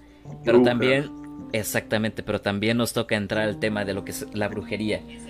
Y vamos a comenzar por esto. Bueno, creo que dentro de esta jerarquía, por así decirlo, los fantasmas sabemos que son algo leve. O sea, es una, una energía, un ente, un algo residual. Es el residuo de una esencia. Es como que... Que se representa constantemente en movimientos o es actos de presencia. Exactamente, es correcto. Muy pocas veces se pueden llegar a manifestar de tal manera de cuerpo completo. De... Eh, o de tener tacto. Pero claro, eso no quiere decir que no haya ocasiones en donde no pasen por la sutileza. O sea, hay ocasiones en las que sí tienen cierta carga que es posible visualizarlos. Y bueno, también hay, que aclarar algo. Dentro de esto de lo paranormal y de la, de la parapsicología también, influye también mucho la energía o el estado anímico y la salud que tenga la persona. ¿Por qué? Porque la gente que es más propensa, que es más depresiva o más decaída o que le está yendo de la patada en la vida, es más propensa a poder ver, eh, eh, estas aversiones, estas entidades. Está el famoso caso del el incidente de San Pedro en Estados Unidos, que una mujer que literalmente, pues, su hija fue atacada por, su bebé fue atacada por un fantasma eh, eh, bueno, no creo que esto ya sea un fantasma, más bien por una entidad, un ser que le dejó una marca roja en su frente. Y cuando el equipo de investigadores fue a checar qué sucedía, encontraron residuos en las paredes y al llevarlas al análisis en laboratorio resulta ser que este, este líquido contenía sangre. Y para regarla, uno de los investigadores en, dentro del grupo estaba siendo ahorcado por esta entidad mientras estaban investigando. Y está la fotografía. Se ve claro cómo el hombre tiene los ojos en blanco porque no podía respirar. Y el cuello se le toma una contorsión un poco tosca. Porque se ve que lo agarran como de esta parte. Entonces, creo que de pasar a fantasmas, ya espectros y ya demonios, estamos hablando de que es una manifestación mucho más cabrona todavía. O sea, es algo muy difícil de tratar. Un dato aquí. Eh, no te presentó a mi madre, o no la presento normalmente, porque pues es una es mi mamá, pues la trato de mantener siempre en su, ella sus asuntos y yo no los míos. Claro. Pero ella eh, ha tenido actividad paranormal muy cabrona, güey. Hablamos de que una vez, durmiendo precisamente en, uno, en este mueble, antes era otro, pero era en este mismo lugar, se queda dormida se había peleado con mi señora abuela y las demás. El caso es que ella me cuenta cómo sintió una mano, güey, que le agarraba a la pierna. Y ella pensó que era uno de nosotros, pero le apretaba. Entonces ella se levanta, güey, y donde se levanta se ve, se ve donde le había tocado y tenía una mano plantada, güey. Una mano realmente de mi talla, güey, o sea, grande. Pero era una mano de nadie de los que estábamos ahí. Y no era y no es, el, caso de, de, una, un suceso paranormal en esta casa, o sea, hemos tenido varios, pero son referentes a eso, de espectros, de seres que no sabemos cómo, qué hacían aquí o qué hacen aquí. Y es muy difícil de intentar determinar esto, o sea, las intenciones porque tú podrás llamar, tú podrás tocar a la puerta. Realmente no sabemos, o incluso pueden estar tocando a nuestra puerta. No sabemos realmente a qué le estamos abriendo. O sea, y, quisiera empezar a contar también, este, entrando en esto, un una de, mis experiencias. Eh, bien dicen que en las noches, cuando escuches que un familiar te está hablando y que no te llaman y que te llaman específicamente por tu nombre, es que no es tu familiar y eso me pasó. Eh, hace dos años yo, yo me encontraba durmiendo, estaba pasando por una faceta bastante pesada en lo personal. Eh, me encontraba durmiendo. En eso escucho que mi madre me grita, Efren. Pero pues mi madre rara vez me grita Efren salvo por algo. Y yo contesté, mande. Y salí exaltado y dije, ¿qué pasa aquí? Salgo de mi cuarto y voy al suyo. Mi madre está completamente caída del sueño, dormida. Y soy de, que si me doy cuenta de que está hablando dormida o algo, lo noto, la despierto y pues ella misma me dice, oye, estoy estaba soñando y eso. Pero lo curioso es que su voz no vino del cuarto, provino del comedor. Lo escuché clarito en ese momento en el que me desperté. Entonces ahí es cuando te das, este, te das como que una idea. ¿A qué le estás dando respuesta? ¿A qué le estás concediendo la invitación o la entrada?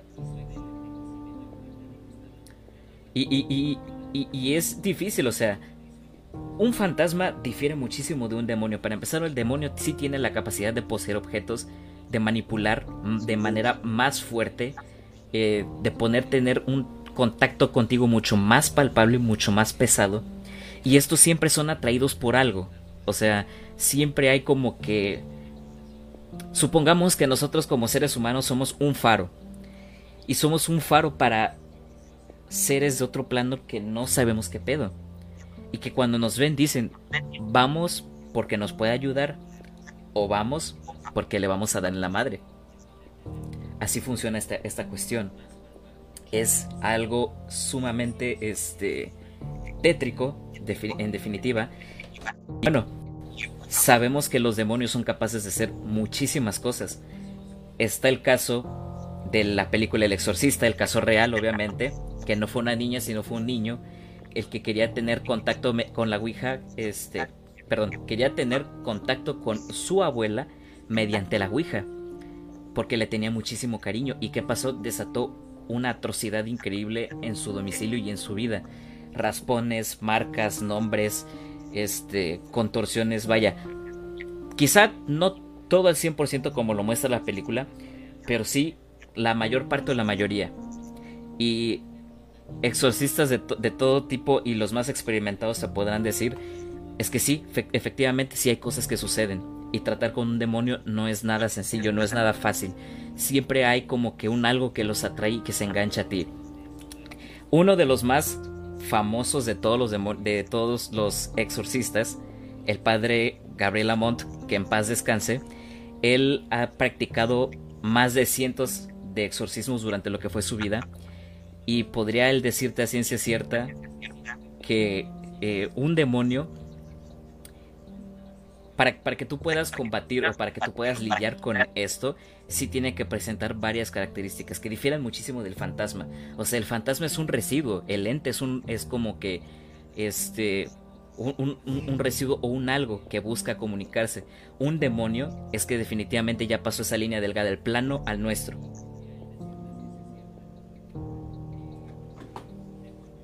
Exactamente.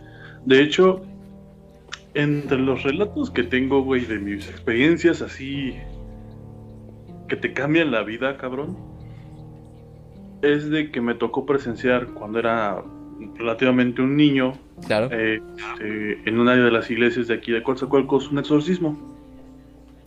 ¿Cómo fue esa experiencia, oye? Este, si nos podrías este, comentar, por favor, tu, tu anécdota. Y, sobre todo, ¿cómo, fue el vivir esto en, carne propia? ¿Qué edad tenías? O sea, ¿cómo se desarrolló este asunto? Tenía alrededor de entre, ¿qué serían? Entre los 10 y los 14 años. Ok. O sea, fue en ese rango de edad de que todavía uno está pasando apenas de niño a, a preadolescente donde pues yo estoy acostumbraba, o mi, mi, abuela siempre nos acostumbró a acompañarla a la iglesia, güey, porque no podíamos quedarnos solos en casa. Ok. Entonces, llegamos y ella hacía su, ruta de, primero a la iglesia del centro y de ahí a la iglesia que estaba por el malecón, de aquí de Coatzacoalcos. En la iglesia del malecón era su, su, turno de oración, era una hora de oración donde ellos siempre se ponían y hasta la fecha siguen esa gente este, haciendo sus horas de oración pero eran gente que acostumbra a ayudar a los sacerdotes, güey. Que a, dar la unción a los la, unción a los enfermos, que este que van a las cárceles, ese tipo de gente. No recuerdo, era su círculo del divino niño, creo que se llama. Pero mi abuela siempre fue muy activa de ellos. Y ese día estábamos, este, eran como a las 12 de la tarde, estábamos con ella y mi hermano y yo haciéndonos bromas, porque nunca hemos sido muy católicos, y ella pues sentada en su oración, sin molestar a nosotros, obviamente, toda la gente, solo estábamos hasta el frente, hacíamos medio oración y ya. Entonces, eh, para empezar, desde que llegamos había una mujer con... Habían dos mujeres, una parece ser una madre y su hija, pero su hija se veía rara, güey. Eh, digamos que sus ojos, si yo tengo ojeras, esta mujer parecía, güey, que se hubiese delineado hasta los ojos aquí, güey. O sea, era muy marcado, muy profundo. Muy marcado, muy remarcado. Y dije, bueno, nunca le tomé importancia, pues era un chamaco, me valía madre todo. Ok. Y en eso, estamos haciendo oración y comienzan a gritar. Pero un grito como si estuviesen matando a alguien. Pues obviamente la mayoría volteamos y como estaba uno de los, que van a la oración, a veces es un sacerdote, el sacerdote nos da la orden de que sigamos orando y se lleva un grupo de personas a agarrar a la mujer. Y los niños pues no podíamos ver y me dijo mi abuela, nos dijo, hasta la fecha me acuerdo, no vayas a voltear. Lo que está pasando ahí, tú no lo debes ver, tú no estás preparado. Entonces, yo según hablando con mi hermano veíamos y orábamos, cantábamos y demás. Y la mujer sería gritando. Sin mentirte, güey, eran, a pesar de ser ancianos, porque pues eran personas mayores, sí. eran un total de 10 a 12 personas que la estaban agarrando y no podían. O sea, si de por sí, güey, para alguien de mi tamaño sí está cabrón eh, que lo agarren. ¿Por qué? Porque pues soy un pinche monstruo y me puedo mover como un tanque. Pero esta mujer era del tamaño, era casi de tu tamaño, güey. O sea, una estatura promedio, peso promedio, por así decirlo. Promedio, pero flaquita, era flaquita, o sea, ni para decir que tuviera fuerza extra porque pues se ve que no hacía ni madre de ejercicio, estaba débil. Ok. Pero había, había cabrones entre esta, entre esta gente que estaba tratando de agarrar. Había cabrones como yo, güey, de mi altura. Bueno, no tanto de mi altura, pero sí de mi peso. Que fácilmente te pueden agarrar y no te sueltan. Bueno, esta mujer los estaba empujando y no los dejaba agarrar. No podían agarrarla. Llegó un punto donde este, le quita el, rosario a mi abuela y se lo quiebra. Y le dice: Mira lo que hago con tu rosario. Pero ella, entre que te hablaba español y te hablaba otros idiomas, güey y nosotros volteábamos. A mí lo que me resultó muy curioso es que antes de que empezaran los gritos, yo siempre volteaba a verla. Por alguna razón algo me decía, voltea. Y volteaba y la veía. Y llegó un punto donde ella comienza a gritar y pasa todo esto. La logran calmar. Pero es, era, fue algo que te quedas como de, güey, es que esto está pasando de verdad. Madres. Y, es una situación que de niño no, no estás captando al 100% y hasta te lo tomas a broma porque le hice una broma a mi hermano que fue muy épica.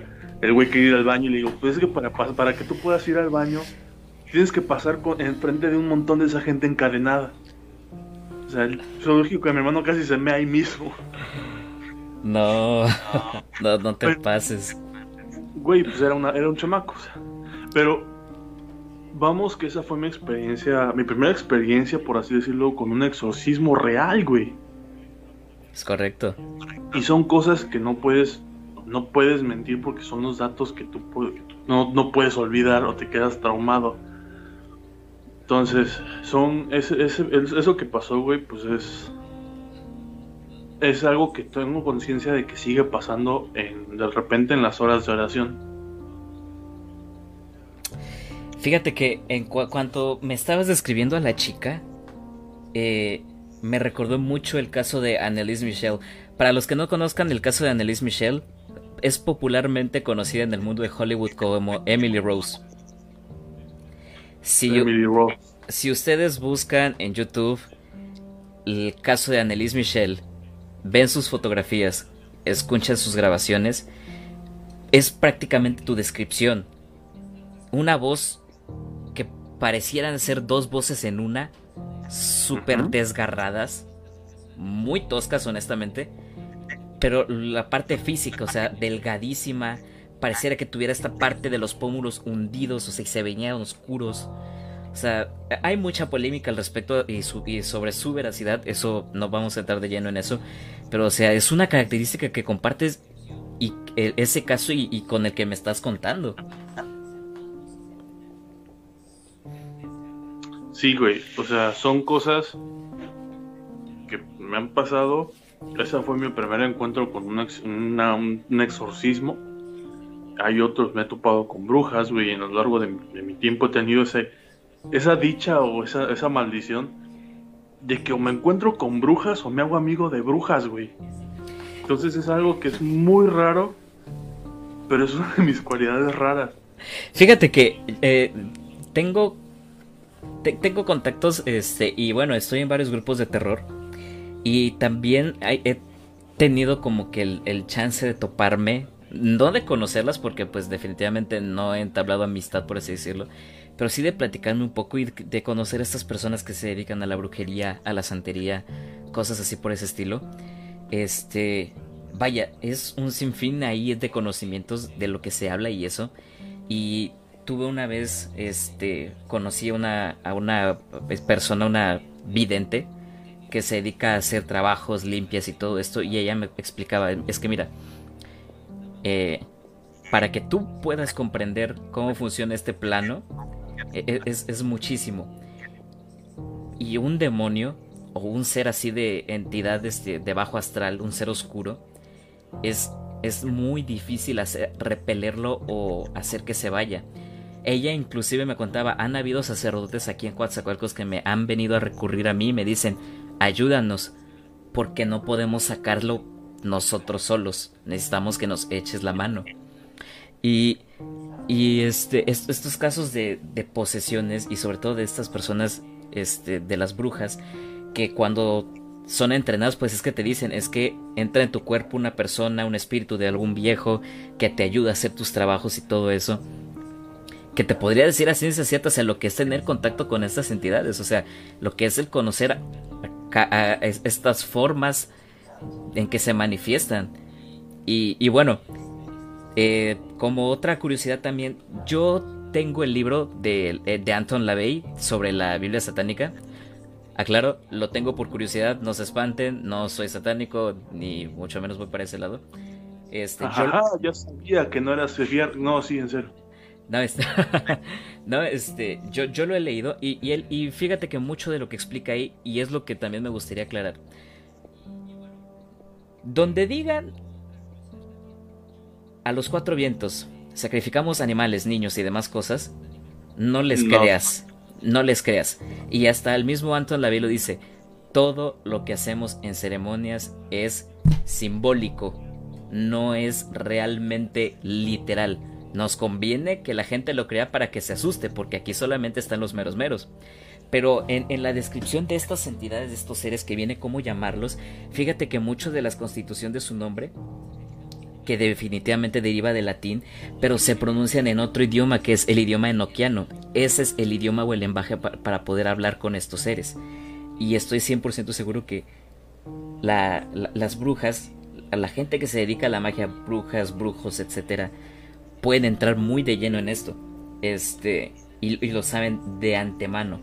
Y trabajar, o sea, yo me he preguntado también cómo pueden dormir tranquilos trabajando con estas cosas, o sea. No lo hacen. E, exactamente. ¿Por qué? Porque e, esto es un efecto colateral o de rebote. La persona que hace algo, si es para bien o si es para mal, de alguna manera u otra, aplica la ley del Dharma y el Karma. Es decir, estamos para recibir algo, pero también estamos para pagar algo que hicimos en vida pasada o en lo que estamos viviendo. Algo que, te digo, y me tocó leer en su momento, güey, porque pues como te digo, he tenido amistades que son brujas, he tenido amistades dentro del mismo goticismo, güey, siempre, y nadie me puede dejar mentir, siempre habrá alguien que sepa de magia o alguien que haya practicado este tipo de cosas. Correcto. Es un interés que siempre va a fin. Entonces, eh, lo que sí te puedo decir es que ah, entre mis amistades que, han hecho este estas pendejadas, porque déjenme decirlo, para mí yo lo respeto, respeto mucho lo que hacen, pero hay reglas en todo. Exactamente. Por ejemplo, hoy en día la, más popular de las ramas de la brujería, como la gente le dice, se llama, es la Wicca. Correcto. Y en la Wicca eh, hay varios caminos que hay dos caminos tengo entendido que debes de tomar para poder seguir tu aprendizaje de magia que sería como el camino del sol y el camino de la luna. Ok. Y se supone que una de las reglas importantes es que tú no puedes cobrar güey. Que tú no puedes ir y decir va te, cobro 20 mil varos o te cobro 8 mil pesos por hacer eh, por darte suerte o por darte dinero o por darte este amistad porque no puedes, o sea, lo que das, lo recibes. Correcto. Puedes aceptar una donación de comida, que es lo que normalmente se, intercambiaba de hace mucho tiempo. ¿Por qué? Porque no es un pago. O sea, no te genera un beneficio, solo te alimenta. Y se supone que entre las reglas importantes que según ellos tenían o tienen, es que no podías, no podías cobrar, güey. Y mucha gente de la que he visto hoy en día en, Ciudad de México, principalmente donde abundan muchas ramas de, de los Wicca, es que están cobrando, o sea, y te cobran por ser Wicca. Te, güey, ¿qué no se supone que no son una religión, que no son una secta? O sea, son cosas que ya se desvirtúan de lo que es originalmente. Es correcto. Entonces, eh, refiriéndonos a esto, muchas de, de las generales de la energía brujería y de brujería y demás es el movimiento igual de energías. Y hay situaciones, güey, que, que, refieren mucho tanto con la Santa Muerte, que refieren contra espíritus. Es un contrato que tú haces. E, e, es curioso que lo menciones, fíjate. Eh, yo tuve una, una, conocida que me llegó a platicar que tuvo un tío que llegó a, a estarse preparando para ser brujo en Catemaco. Entonces ella me contaba que en, en las últimas pruebas, por así decirlo, tenía que beber sangre de animal y entrar en una cueva. Si soportabas estar el tiempo dentro de esa cueva, la librabas. Si no, este, pues bueno, no estás apto. Y con suerte y salías vivo. ¿Por qué esta cueva es especial? Porque las personas que afirmaban entrar y después salir al respecto, decían que en esa cueva se encontraba nada más y nada menos que el diablo, quien les hablaba y les decía, ok, ¿qué trato hacemos? ¿Cuál va, ¿Cómo va a estar la cosa?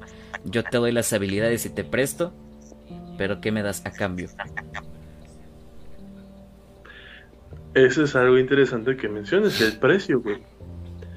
Fíjate, no recuerdo cuál es el libro, porque independiente de que sea un autor humano y no un brujo, no un dios, simplemente es la idea del intercambio. No es, el diablo no es un alquimista, entonces no, te, no le puedes dar un intercambio equivalente.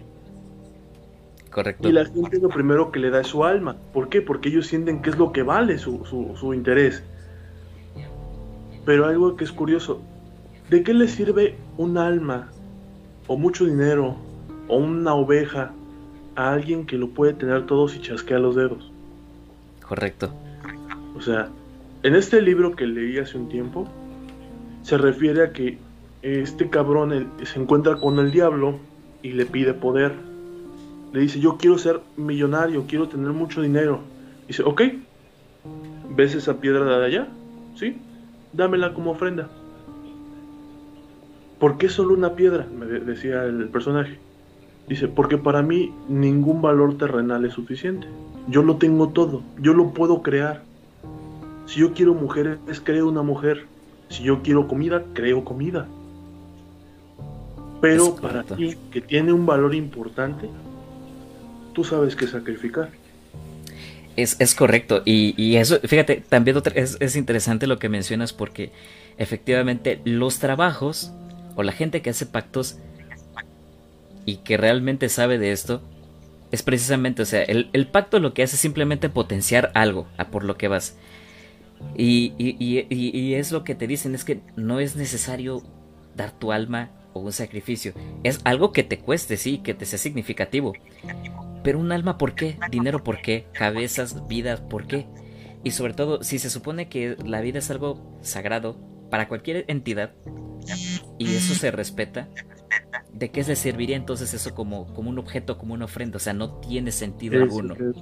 ese es el punto general si tú vas con Dios y le dices, Dios, yo quiero poder, yo quiero ser un ángel, pero te doy este dinero, tengo mil millones de pesos, te los doy para que yo me haga un ángel. ¿De qué le sirven mil millones de pesos o mil millones de dólares o mil millones de monedas de oro a Dios? Él si quiere agarra la pinche montaña cercana, la toca y se vuelve oro, güey. o sea, le podrá servir al pastor de la iglesia más cercana, quizás, pero a él no creo. O sea, si él quiere vino, güey, transforma el mar en vino. Y se, se pone una peda celestial de no mames. Exactamente. Y que hasta San Pedro diga, güey, o oh, no otra vez. O sea, los dinosaurios fue una cosa, pero este no, o sea, no otra vez. exactamente, exactamente. Yo pienso lo mismo. Y, y es un tema que que vaya, o sea, es, es de tener la mente abierta y como que despojarse de los mitos, de lo que nos venda Hollywood, de lo que el miedo de, de ciertas religiones nos quieren infundir, porque al final de cuentas eso influye muchísimo. Hay gente a la que no le conviene saber ciertas cosas, o que no le, que no le conviene, mejor dicho, que tú sepas ciertas cosas, porque pues les, les, vas a tumbar el teatrito y el negocio. Y, una de las cosas que hay, que hay que estar muy bien claros para que tú puedas ver a un ser de este tipo, de este nivel oscuro, de como lo quieras ver, él no se te va a presentar de frente, güey. Correcto. Tienes que tener o estar dormido, que es donde eres vulnerable, o, o de plano estar drogado, como dice mucha gente. Sí. Porque es cuando estás vulnerable, güey. Es cuando ya no tienes, no tienes un sentido de lógica. Es correcto. Entonces, una de las experiencias que he tenido fue cuando me tocó, por así decirlo, presenciar algo así, güey. Y a mí no, a ningún momento me dijo, yo te ofrezco 10 millones de dólares. Si no, ahorita no estuviéramos hablando, carnal. Estaría super mamón en Ibiza o super perro en Europa. Por supuesto. a mí lo que me dijo es, yo te doy todo a cambio de nada.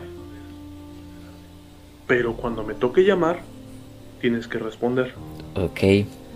O sea, simplemente es eso, güey. El sentido de, yo sé que te tengo a ti y te puedo pedir alguna cosa, pero solo cuando yo lo quiera, cuando a mí se me antoje. O sea, tú no vas a hacer un contrato con un demonio si el demonio dice, güey, es que en este momento no quiero nada. Correcto. Y, no me interesa tu sangre, o sea, yo puedo hacer llover sangre si quiero. Entonces, es, correcto. es decirlo, la tentativa del humano a hacer las estupideces más grandes por creer que va a recibir un beneficio. E, es, correcto, o sea, eh, la, se debe entender de que al final de cuentas, o sea, podrás tener a quien tú quieras de tu lado. Si tú no haces algo, ese trabajo no sirve. E, esa potencia no sirve. Entonces, y a la hora de rendir cuentas, bueno, pues hay que pagar. Y qué bueno que mencionas esto de las experiencias, hermano, porque creo que ha llegado la hora de contar ahora sí nuestras vivencias, de, de soltar aquello que nos ha quizá quitado el sueño muchísimas veces. Y, me gustaría compartir. Yo esto lo he platicado con varios amigos cercanos a mí. Creo que tiene una ocasión te lo llegué a contar, pero. Eh, yo recuerdo que desde muy pequeño he tenido como que esta facultad como de percepción, por así decirlo. Y bueno, así como las primeras veces como esta primera vez que nos estamos reuniendo, que está siendo muy genial, como las primeras veces en muchísimas cosas, la primera vez con un encuentro con un fenómeno sobrenatural, definitivamente no se me va a quitar para nada. Yo tenía la edad de 5 años. Eh, en mi cuarto, eh, mi cuarto tenía, en el cuarto que yo tenía en ese entonces de pequeño, yo tenía la, el cuarto tenía la característica de que era el cuarto o es el cuarto hasta la fecha más oscuro de la casa. ¿Por qué? Porque casi no le llega iluminación. Y hasta mi hermano menor me ha dicho, yo ese cuarto por alguna extraña razón lo percibo amenazante. No sé por qué me da la sensación de peligro. Entonces, bueno, como todo niño, pues a mí me daba miedo dormir en la noche, me daba eh, muchísimo espanto el dormir solo. Mi cama yo tenía una litera, pero una litera muy particular porque no era la típica esa donde te subes en una escalerita y vas a la cama de arriba, sino que jalabas una placa metálica de abajo y ahí estaba el segundo colchón preparado y todo para dormir. Entonces mi señora madre se duerme en la cama de arriba y yo me quedo abajo. Era de madrugada y yo recuerdo que me iba a levantar al baño porque me dieron ganas de ir al baño.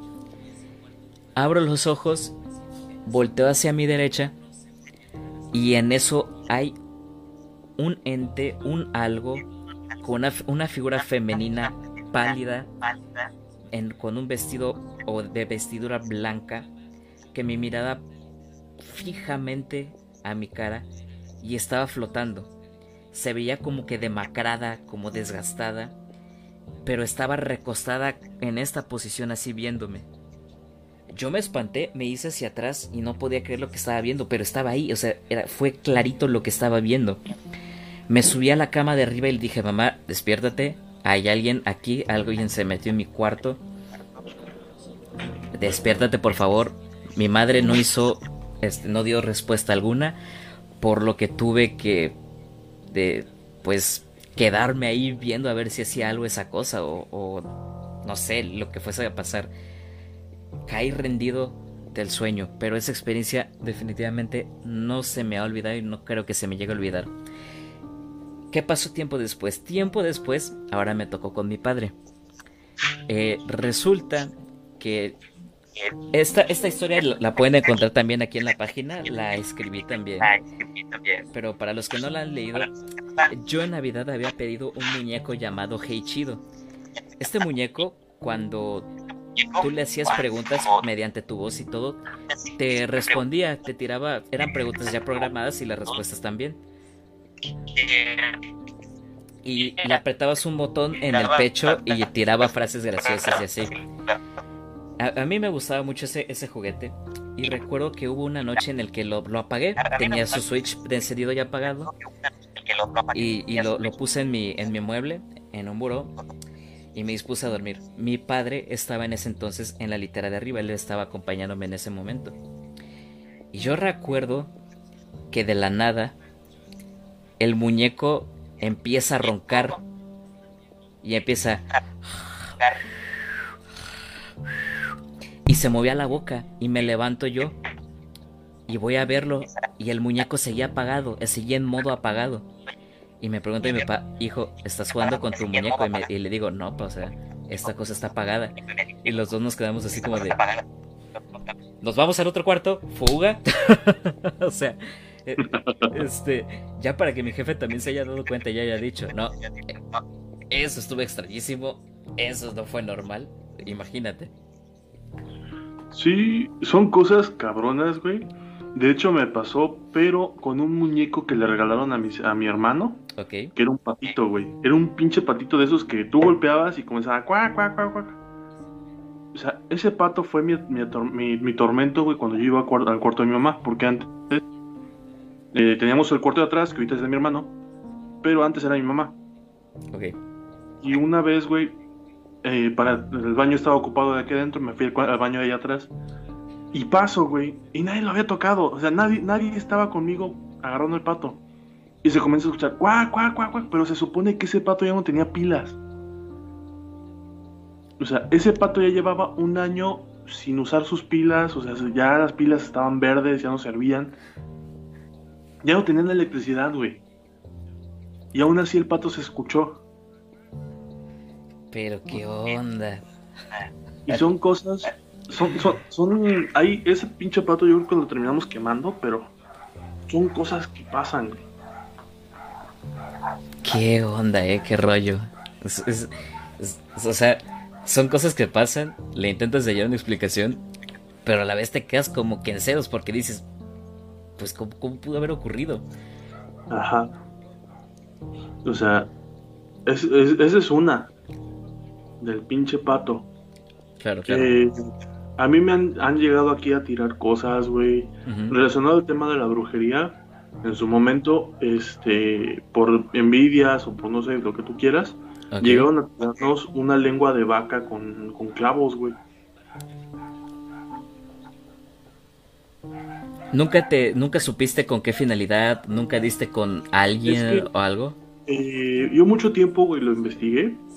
De hecho, pues yo desde los 10, 11 años comencé a investigar precisamente por, por mi gusto del goticismo, pues obviamente mis amigos eran como de, ah, léete este libro y, les comento esto que pasa y me, mandan un pinche libro de, recopilado de brujería y, fue como de, güey, ¿qué pedo? Pinche gente enferma, soy un niño.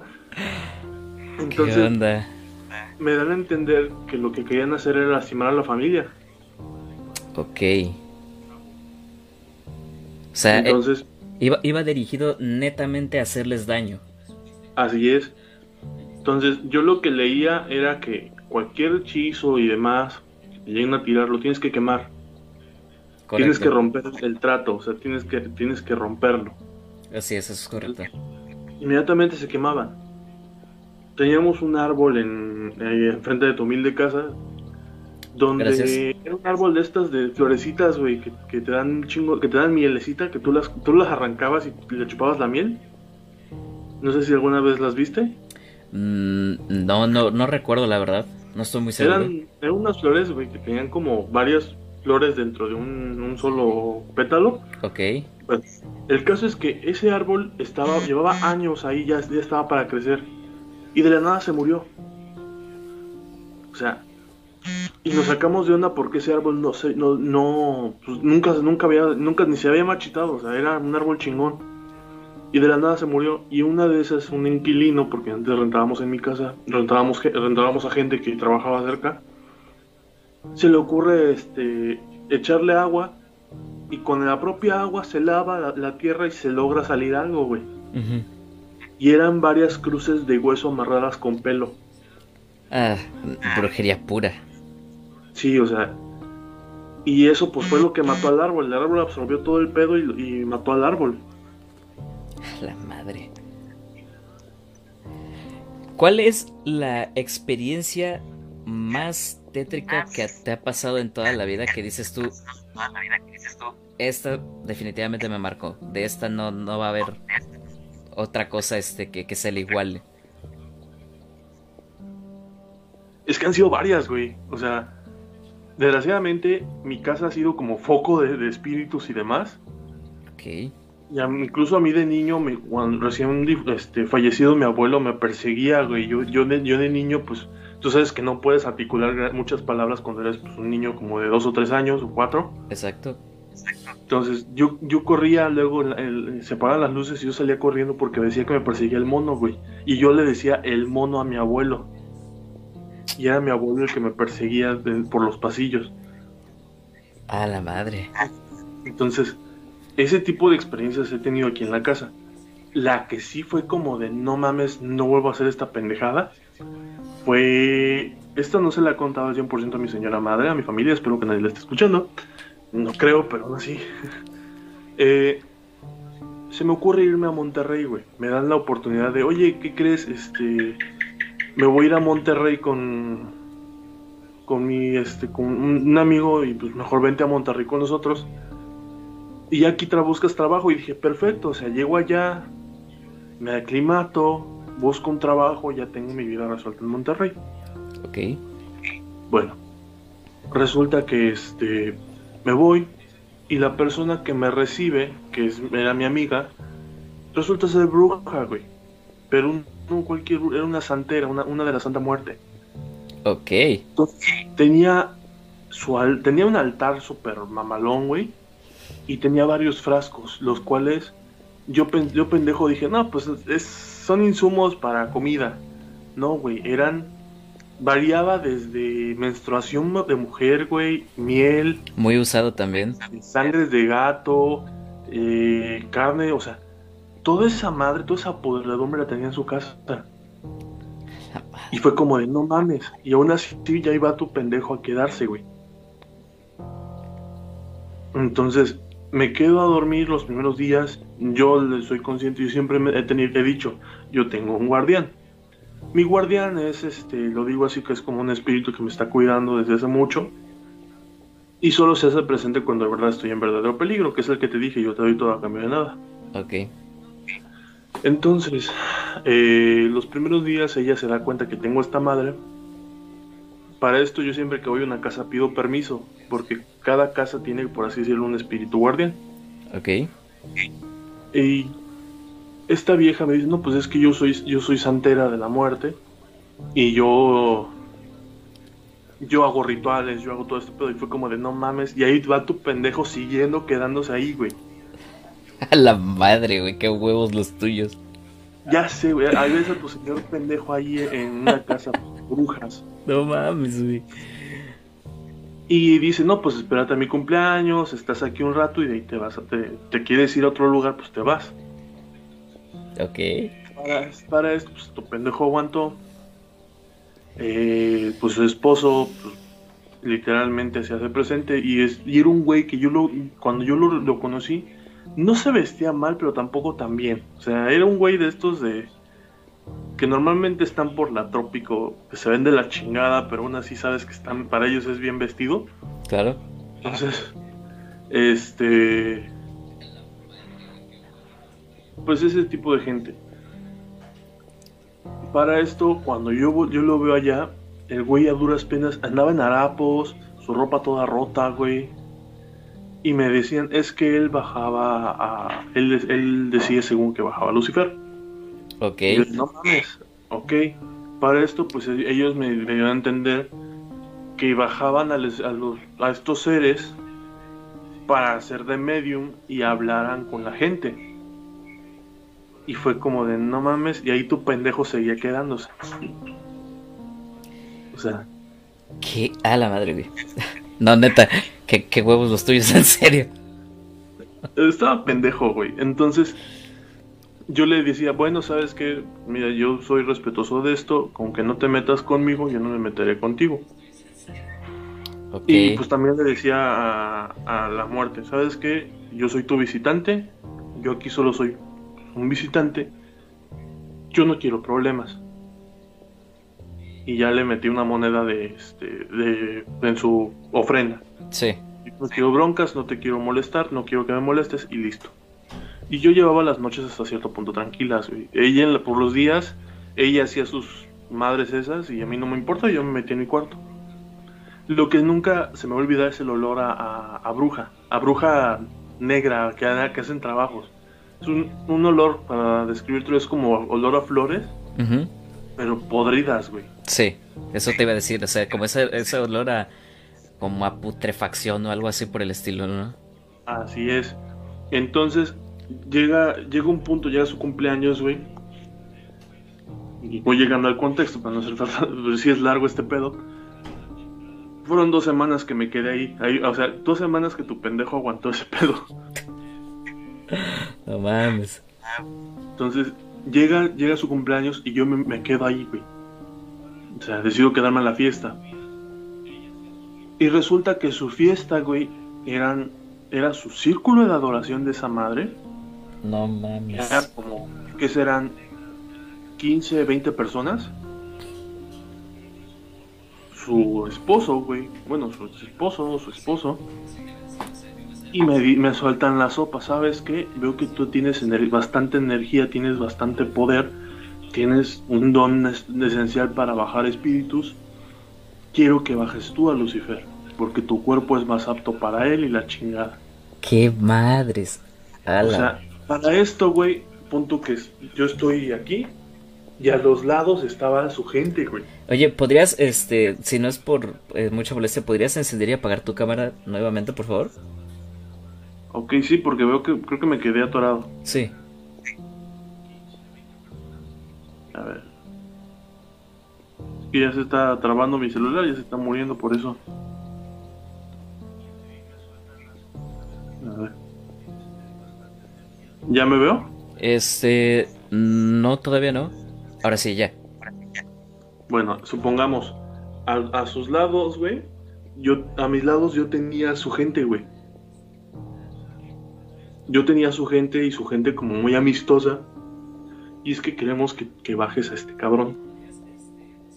Y yo como, no mames, no. Para serte sincero, no, no estoy interesado. Pero en eso empieza como el ritual. Y esta mujer, güey, se sienta frente a mí y dice, es que ella ya va a venir. Digo, ¿cómo que ella? Y, y como que se va, güey. Se le, se le pierde la mirada, se queda como vacía y como que vuelve a reaccionar. Y según ella, o según sus, sus fieles, es que ella era la muerte. O sea, que había, había bajado a la muerte. Sí. Entonces ahí todavía ves a tu pendejo sin huir, sin nada, ahí sentado frente a ella. Y hablándome muy formal. Y yo le decía, es que yo soy tu invitado, yo no quiero problemas. Respeto mucho que te hayas presenciado, te hayas aparecido ante mí, pero no estoy interesado. No mames. Y obviamente yo hablando con los huevos acá, güey. O sea, Sí, sí, o sea, yo no sé si se alcanza a ver todavía, pero yo tenía los huevos literalmente en la garganta ya, ya haciendo como estos tacataca, pero así tac, tac. sí, sé a qué te refieres, sé a qué te refieres. Entonces, yo hablando con ella, y en eso me siento, y, y como eran unas sillas estas de de- que tenían respaldo, pongo mi mano en los respaldos, en los descansabrazos, y los agarro. Pero según yo estoy en mi pedo. Y ella hablándome y hablando con los suyos. Y en eso me doy cuenta que las dos personas que estaban prácticamente agarrándome de los hombros, que estaban al lado, pegados a mí, se van casi a la mitad del círculo, junto con las personas que estaban al lado mío también. Ok. Y les digo, ¿qué pasó? ¿Qué pedo? Porque se alejan. Y dicen, es que nos estás quemando. Estás muy, muy caliente y nos quemas. No te podemos, no nos podemos acercar a ti. Y fue como de, ¿qué pedo? Y donde me pongo, o sea, estoy en el descansabrazos, según yo estoy hablando. Y llega un punto donde yo sé que estoy callado, pero siento que mi boca se mueve. Que dicen que pues, yo en mi, en mi momento bajé al espíritu que es como mi guardián. Y mi guardián comenzó a hablarles, güey. Pero el pedo aquí no es, no es tanto que esa cosa hablara con ellos.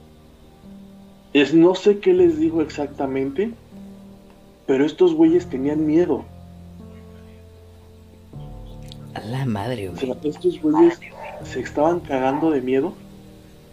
Y. Y de plano, o sea, hasta la, la muerte, pues se fue, güey. O sea, dejó el, el cuerpo de esta vieja. Y de repente vuelvo a sentir mis labios, o sea, ya como que control mío, ya mordiéndome, viendo qué pedo.